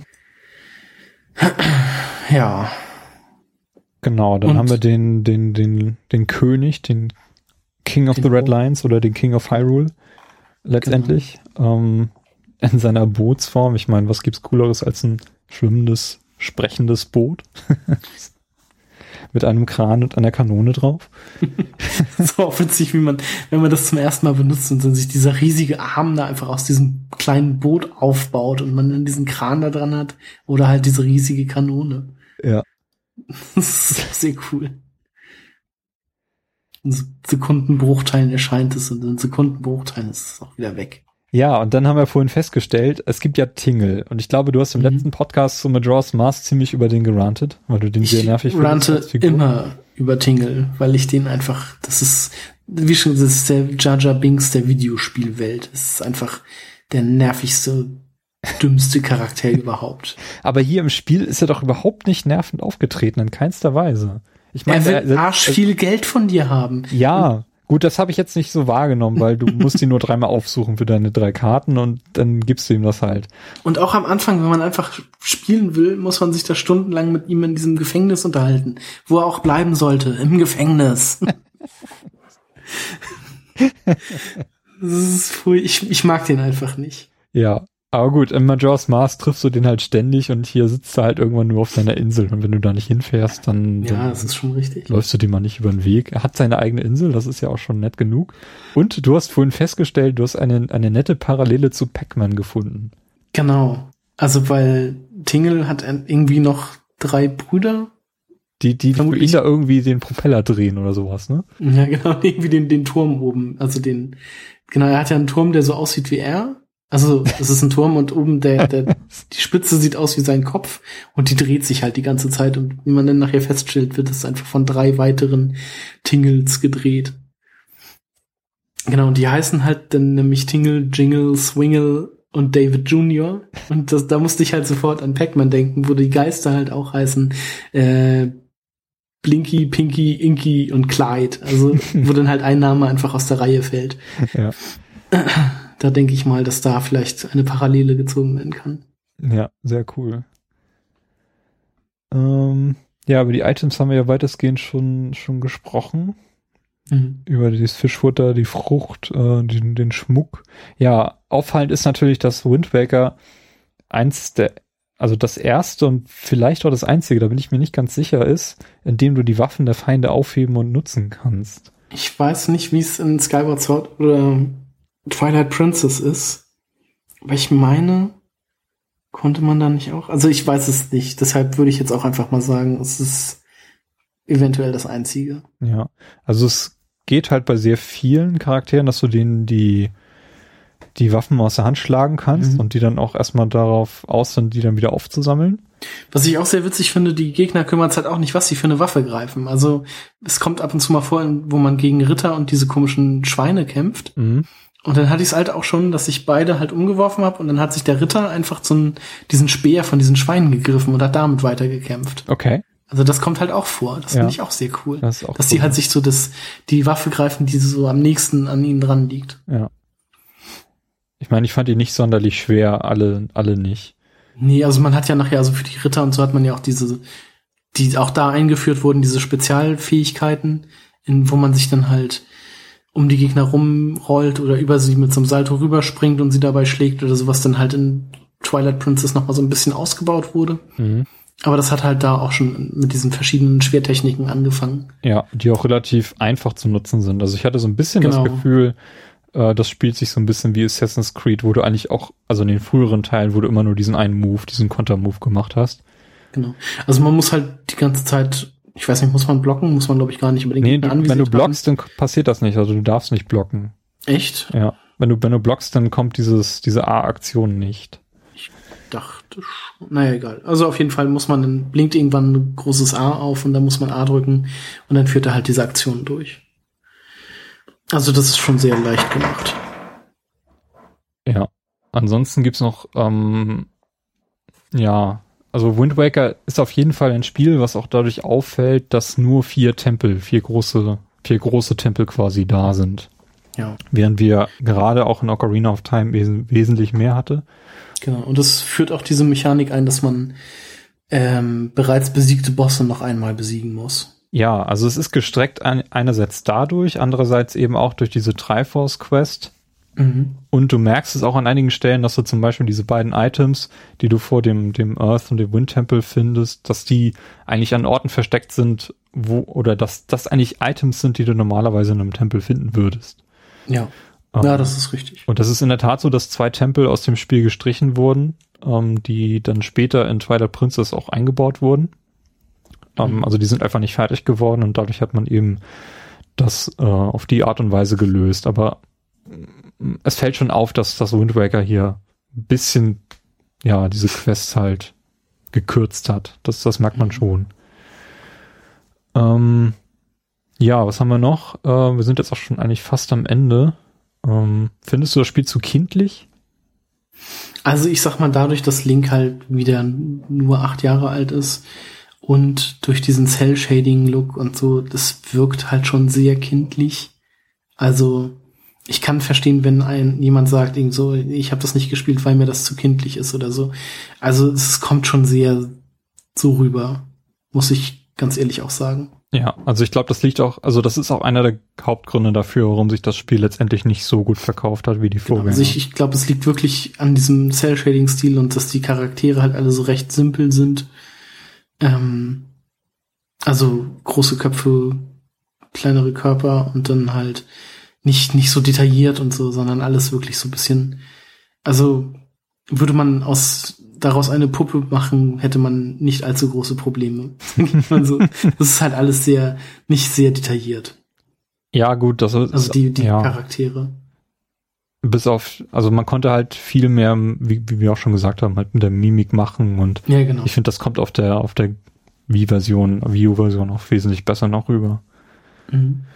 Ähm, ja, was haben wir noch? Nebenquests ähm, fand ich eigentlich insgesamt recht wenig. Also ich habe irgendwie so ein bisschen Kritik gelesen, dass ähm, man kritisiert hat, dass hier zu wenig Nebenquests Mhm. anwesend waren, aber ich hatte irgendwie genau das Gegenteil irgendwie im, als Also ich Eindruck. fand's halt okay. Also ich fand halt äh, Majora's Mask war halt so eine Ausnahme. ja, Dadurch, Majora's dass es Mask halt, ist eine Ausnahme, ganz klar. Da gab's halt unfassbar viele Nebenquests, aber da gab's halt auch nur, in Anführungsstrichen, vier Tempel. Aber ich finde, so generell hat man in Zelda nie richtig viele Nebenquests, beziehungsweise mehrere Nebenquests. Oder? Sich das jetzt irgendwie. Ich du hatte- hast halt also ich irgendwie hatte- mal so. Ja, es, also es gibt verschiedene Arten von Nebenquests und ich fand, ähm, dass hier so ein bisschen mehr auf Minispiele gesetzt wurde. Ähm, weißt du, dass du, dass du einige Inseln halt aufsuchen kannst, die thematisch sich nur einem einzigen Minispiel halt widmen, Ja, genau. was ich dann auch wirklich sehr, sehr cool fand teilweise. Da gibt's diesen, diesen Weitflug, diesen, diesen Weitflug, Ja, den du genau. machen kannst, ähm, den ich auch nicht zu Ende machen konnte, weil ich meine, meine Magieanzeige nicht ganz aufgelevelt Mhm. habe. Ähm, das Minigolf fand ich total klasse. Das sagt mir gar nichts. Also Nee? das habe ich nie gefunden oder nie gemacht. Aber es gibt auch noch so eine, so eine Art Schiffe versenken, also wo du mit einer Kanone auf Boote einfach schießen Ja, genau. Das Schiffe versenken, das fand ich auch klasse. Ähm, Mhm. Das war aber recht teuer, glaube ich. Da musst du mal 50, 50 Ja, aber man Rubine lösen. Herzteil. Ja, gut. Ähm, ja, halt ein bisschen zu viele von diesen Geschicklichkeitsquests, die du halt auch in, unter anderem in den U-Booten machst oder ähm, Ja gut, in den U-Booten hast du ja eigentlich viel einfach nur Gegner besiegen, Ja. bis keine mehr nachkommen. Genau. Und da gibt es halt, glaube ich, relativ am Ende des Spiels, ähm, wo du eine von diesen Triforce-Teilen findest. Das ist so, ein, so eine Quest, wo du von einer Höhle in die nächste kommst und da auch äh, eine Mhm. Anzahl an Gegnern besiegen musst. Und dann kommst Und ich glaube, davon musste man in der Gamecube-Version auch so zwei oder so machen. Das ist jetzt, glaube ich, nur noch eine. Eine was? Eine von diesen Höhlen. Davon musstest du auf der Gamecube-Version irgendwie mehr machen. Okay. Auf jeden Fall war das äh, so, dass ich dort ja. Hattest mir eine verzweifelte SMS geschickt. Ich habe dir irgendwann eine verzweifelte Nachricht geschickt, wie viele von diesen Höhlen muss ich denn bitte noch machen, weil ich dieses Treibhausteil schon längst hatte und Mhm. halt, es ging ja dann weiter und konnte dann halt Genau, noch und noch und noch neu. noch Das und noch mal da irgendwie tiefer gehen in dieser Höhle. Und Mhm. es, es sind wirklich verdammt viele Level, die du da machen musst. Und am Ende war ich auch relativ am Ende mit, meinen, in, mit meiner Energie und allem und musste dann noch so ein paar Ritter besiegen. Und dann war wirklich irgendwann tatsächlich Schluss. Und ich bekam dann so eine Maske als Belohnung, Mhm. äh, die man aufsetzen muss. Ähm, tatsächlich. Also die ist dann äh, auf dem zweiten Item-Bildschirm abgelegt. Und wenn du die aufhast, ähm, wird das, sieht man das nicht nur sehr groß auf dem, auf dem Bildschirm, wenn du Link ins Gesicht schaust, sondern ähm, du siehst die Energie der Gegner, wenn du sie angreifst. Mhm. Also Hat auch das irgendwas- das hat bei Bossgegnern auch funktioniert. Ich hatte die dann halt auch bei dem letzten Boss. Das hat dann auch Mhm. geholfen. Man war dann auch relativ entspannt dabei, als ich Ken dann halt besiegt habe, weil ähm, du wirklich siehst, dass, dass du eigentlich nicht viel machen musst bei ihm, also ihn nicht, nicht häufig treffen musst. Mhm. Ähm, aber das ist auch eigentlich auch alles. Genau, und das war mir halt auch neu, das wusste ich auch gar nicht. Ähm, ich hatte diese Maske bisher auch noch nicht. Und die findet man dann halt auch in dieser Höhle auf Prälu Präludien. Genau. Ja. Ähm, ja, es gibt auch speziell für die Wii U äh, ein paar Neuerungen bei der Kamera. Ich weiß nicht, gab es diesen Selfie-Modus früher auch nee, schon? den gab's nicht. Und äh, man konnte früher auch nur drei Fotos speichern und ich glaube auch nur in Schwarz-Weiß. Ähm, Oder war das hier also auch ich Nee, das war, Moment, das war hier auch schon so und man musste dann erst mit diesem, äh, für diesen Fototypen irgendwie seine, seine Quest machen und dann hat man, glaube ich, die Farbkamera bekommen. Genau, ich habe nämlich auch nur die Schwarz-Weiß-Kamera bis jetzt. Aha, dann hast du die Quest noch gar nicht gemacht. Nee. Also du hast, ich war irgendwann mal bei dir und da hast du mir halt diesen, diese Sammlung gezeigt. Ja. Ich hatte mich gewundert, du hattest gerade einen Boss gemacht, warum du den fotografiert hast. Mhm. Und äh, die Insel habe ich bis heute noch nicht gefunden. Genau. Ich glaube, da kannst du auch nur Farbbilder abgeben. Genau, es gibt so eine äh, so eine Sammlung, wo man äh, also man kann alle Gegner, alle Figuren, alles in diesem Spiel fotografieren und das dann ähm, zu dieser Insel bringen. Die ist in der Nähe von also beziehungsweise im gleichen Quadrat wie diese Tantopia heißt es, glaube ich. Dieser Wald, wo auch der Dekobaum steht. Ähm, und da kann man dann halt die Fotos abgeben. Und das Gute ist, das war glaube ich früher auch nicht so. Wenn du jetzt einen Charakter oder einen Gegner gut fotografierst, kommt dann auch immer dieser Stempel ins Bild, wo dann halt gut draufsteht. Und dann weißt du, okay, das kann ich benutzen. Mhm. Ähm, und dann kannst du die da halt abgeben und dann macht er da Figuren draus. Was ich auch ganz witzig finde, du findest ja auch ab und zu mal äh, so Flaschenpost oder eigentlich relativ häufig und da können halt auch Bilder drin sein und da habe ich jetzt auch schon so das ein oder andere Bild bekommen, was ich dann auch verwenden konnte. Echt? Was auch immer ganz nett ist, Ah. ja. Dann kommt nämlich immer so eine Nachricht hier, wem fehlt dieses Bild noch und dann hast du halt das Bild und kannst es speichern. Ah, das ist cool. Ähm, ja. Genau, und früher konnte man halt nur drei Bilder speichern, jetzt sind immerhin zwölf, was auch immer noch recht wenig ist für die, wenn man bedenkt, wie viele Fotos man einfach machen kann. Mhm. Also wer da wirklich alle Figuren haben will, der ist schon ordentlich äh, unterwegs. Da kann man halt wirklich ordentlich sammeln. Also wirklich. Ja, ist aber trotzdem ganz nett und ähm, ich Mhm. kenne auch so einen Twitter-Account, der ab und zu mal so Selfies von Link einfach postet zu irgendwelchen Themen. Genau, man kann dann auch seinen, seinen Gesichtsausdruck verändern, wenn man will und so irgendwie so mit komischen Augen oder den Mund verzogen oder so. Ja, ja, Das ist dann immer ganz witzig. ja. Es ist auf jeden Fall eine nette Idee. Ja, das stimmt. ja, noch ein nettes Detail ist diese, diese Gegner, diese Chuchus. Das sind diese, diese Blobs, die es, glaube ich, in drei Farben gibt. Diese Schleim. Nee, sogar noch mehr. Oder noch In mehr. dem Spiel wirklich. Also es gibt äh, klassisch blau, äh, nee, äh, rot und grün. Dann gibt's diesmal noch lila, gold und blau. Blau, genau. Okay, fünf. Ähm, die geben so komische Laute von sich. Und ähm, Leute haben sich mal den Spaß gemacht und die rückwärts bei 40-prozentiger Geschwindigkeit abgespielt. Und ähm, dann sind das tatsächlich irgendwelche japanische Sätze, die da aufgenommen wurden. Mhm. Ähm, die, ich weiß nicht, in der Quelle, die ich dir mit aufgetrieben habe, da wurden die allerdings nicht übersetzt. Also ich kann nicht genau Ist sagen, was da für Inhalte drin stehen. Sagen die nicht einfach Hilfe oder sind das nicht irgendwie so eine gequälten Sätze oder irgendwie sowas, irgendwas? Kann sein, das ist auf jeden Fall gelesen. eine Strategie, die Nintendo nicht das erste Mal gemacht hat. Also gibt es Ja. schon weitere Spiele, wo die das so gemacht haben. Ja, das ist Ja. richtig. Ich glaube bei bei Hi, Hi, nee, bei Twilight Princess, ähm, da gibt's glaube ich auch ähm, eine Stelle, wo wo auch sinnvolle Sätze halt äh, Mhm. verschlüsselt abgespielt werden. Ja. Ja, ähm, noch, ah, haben wir noch irgendwas zur HD-Version vergessen? Das ist ja quasi zum 10. Geburtstag von, von Wind Waker erschienen, 2013. Und ähm, ja, dient eigentlich vor allem bei der Wii U da zur Überbrückung ähm, eine, der Wartezeit auf das nächste Zelda. Was Twilight Princess war. Ja, genau, das ist das, das, Wiederum. das hat diese Zeit nur verlängert. ja. Nee, aber also ich finde die Umsetzung sehr gut. Die ist wirklich die fantastisch. Einbindung, Ja. Die Einbindung mit dem äh, des, des Gamepads ist sehr gelungen. Was ich mir noch gewünscht hätte, dass man irgendwie Notizen auf der Karte machen könnte. Ja, das wäre cool, da hast du recht. Also zu besonderen Items oder irgendwie so hier, das ist eine Insel, zu der ich später nochmal zurückkommen möchte. Irgendwie sowas, dass man, wenn man schon so einen Stift hat, dann irgendwie die Möglichkeit hat, da irgendwie drauf rumzukritzeln. Mhm. Also ich hatte auch so ein bisschen Angst, als ich die ersten Bilder gesehen habe, als Nintendo das angekündigt hat, dass die Grafik-Engine darunter leidet, weil sie wirklich ein bisschen was von diesem Cell-Shading rausgenommen haben, um, also weil sie eben eine neue Lighting-Engine eingebaut haben. Ähm, aber ich finde, in Bewegung sieht das Spiel sogar wesentlich besser aus als früher. Mhm. Und es profitiert wirklich davon, das auf einem großen Bildschirm zu spielen. Also das, Genau, das ähm, ist, also die Grafik, das ist halt auch alles so ein bisschen heller und so ein bisschen glänzender und so, also das, das Meer, das leuchtet so richtig schön und die Sonne scheint so richtig hell und so, das sieht alles sehr, sehr cool aus. Ja. Es hat also meiner Meinung nach sehr davon profitiert. Das läuft auch in Full HD, leider nur mit 30 Frames und hat auch einige sehr krasse Frame Drops, aber ähm, davon Ja, sollte man sich jetzt nicht irgendwie abhalten lassen. Das Spiel Das ist mir jetzt beim zweiten Mal spielen auch aufgefallen. Mhm. Also an einigen Stellen ist das wirklich krass. Mhm. Ja. Also gerade wenn man mit dem Boot unterwegs ist, glaube ich. Oder?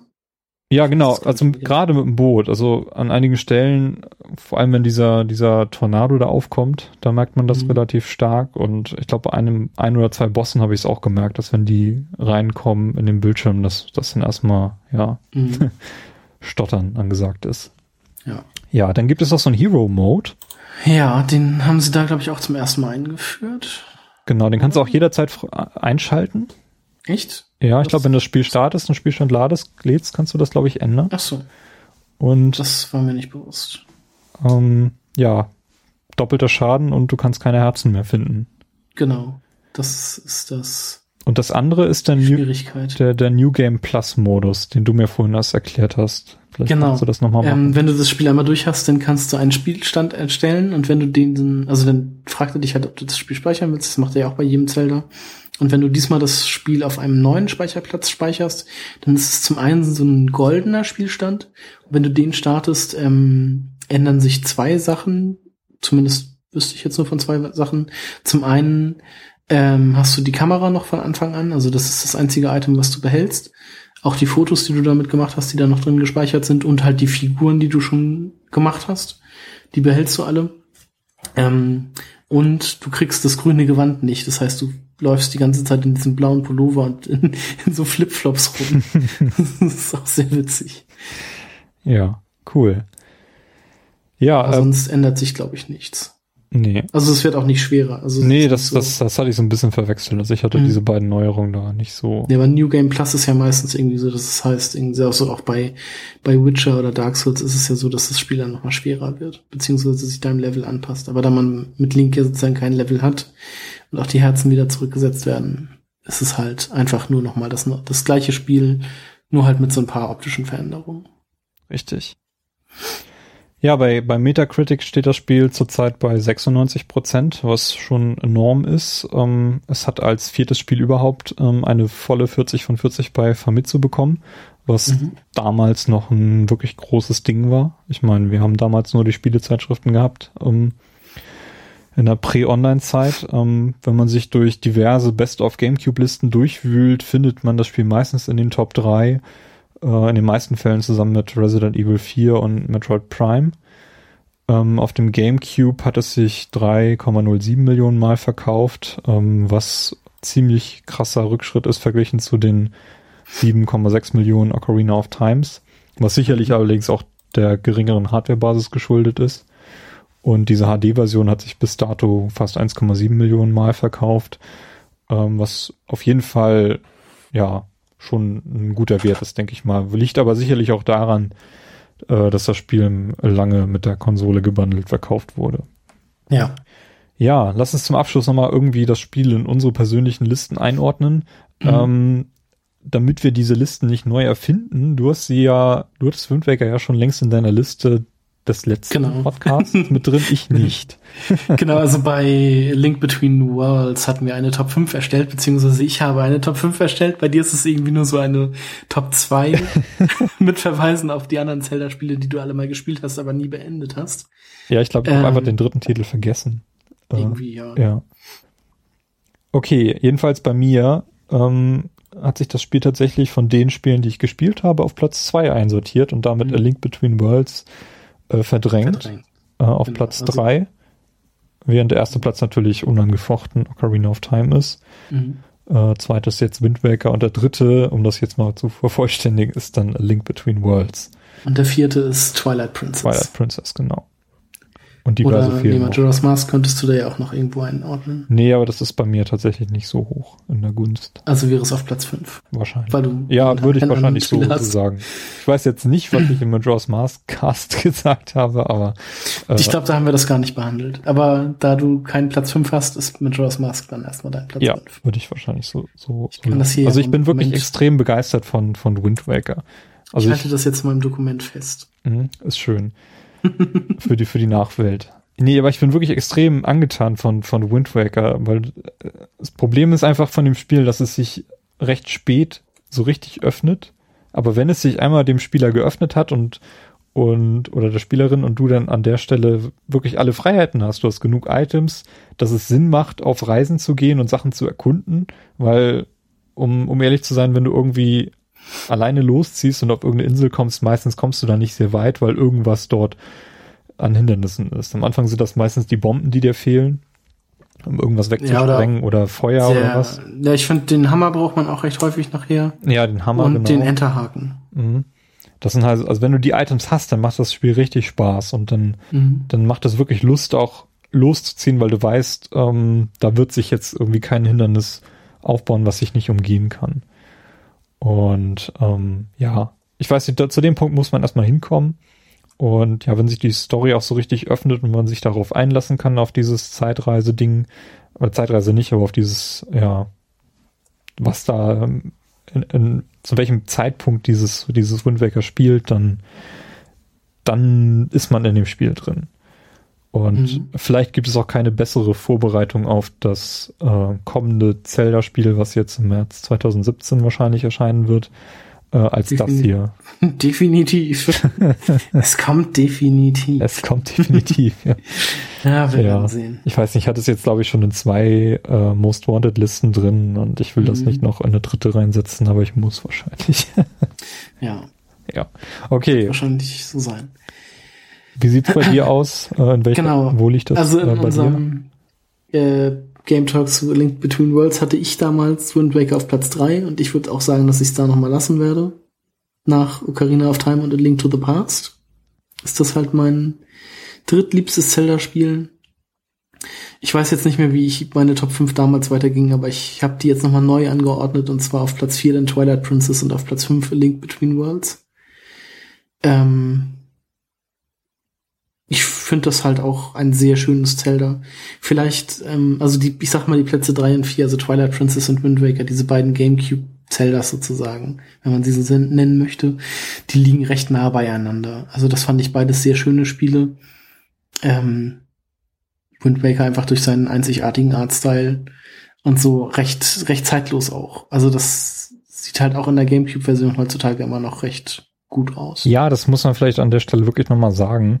Es ist auf dem Gamecube so gut gealtert wie, glaube ich, kein anderes Spiel. Mhm. Also wirklich, das liegt einzig und allein an der Grafik und dass diese Zelda-Formel einfach auch so ganz gut funktioniert.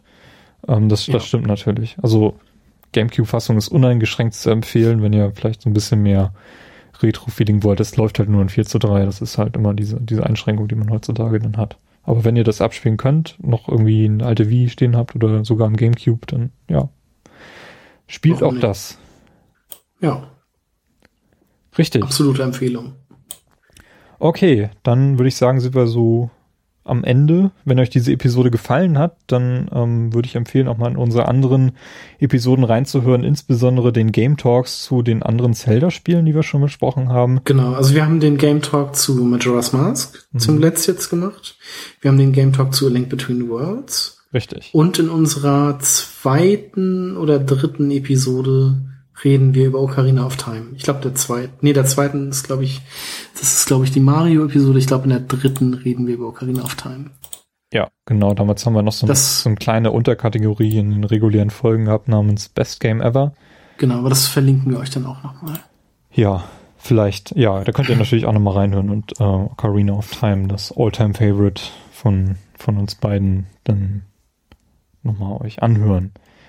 Ja, wir freuen uns äh, über Kommentare auf unserer Website playtogether-podcast.de und natürlich auf Rezensionen im iTunes Podcast-Verzeichnis. Und dann würde ich sagen, haben wir es, Carsten?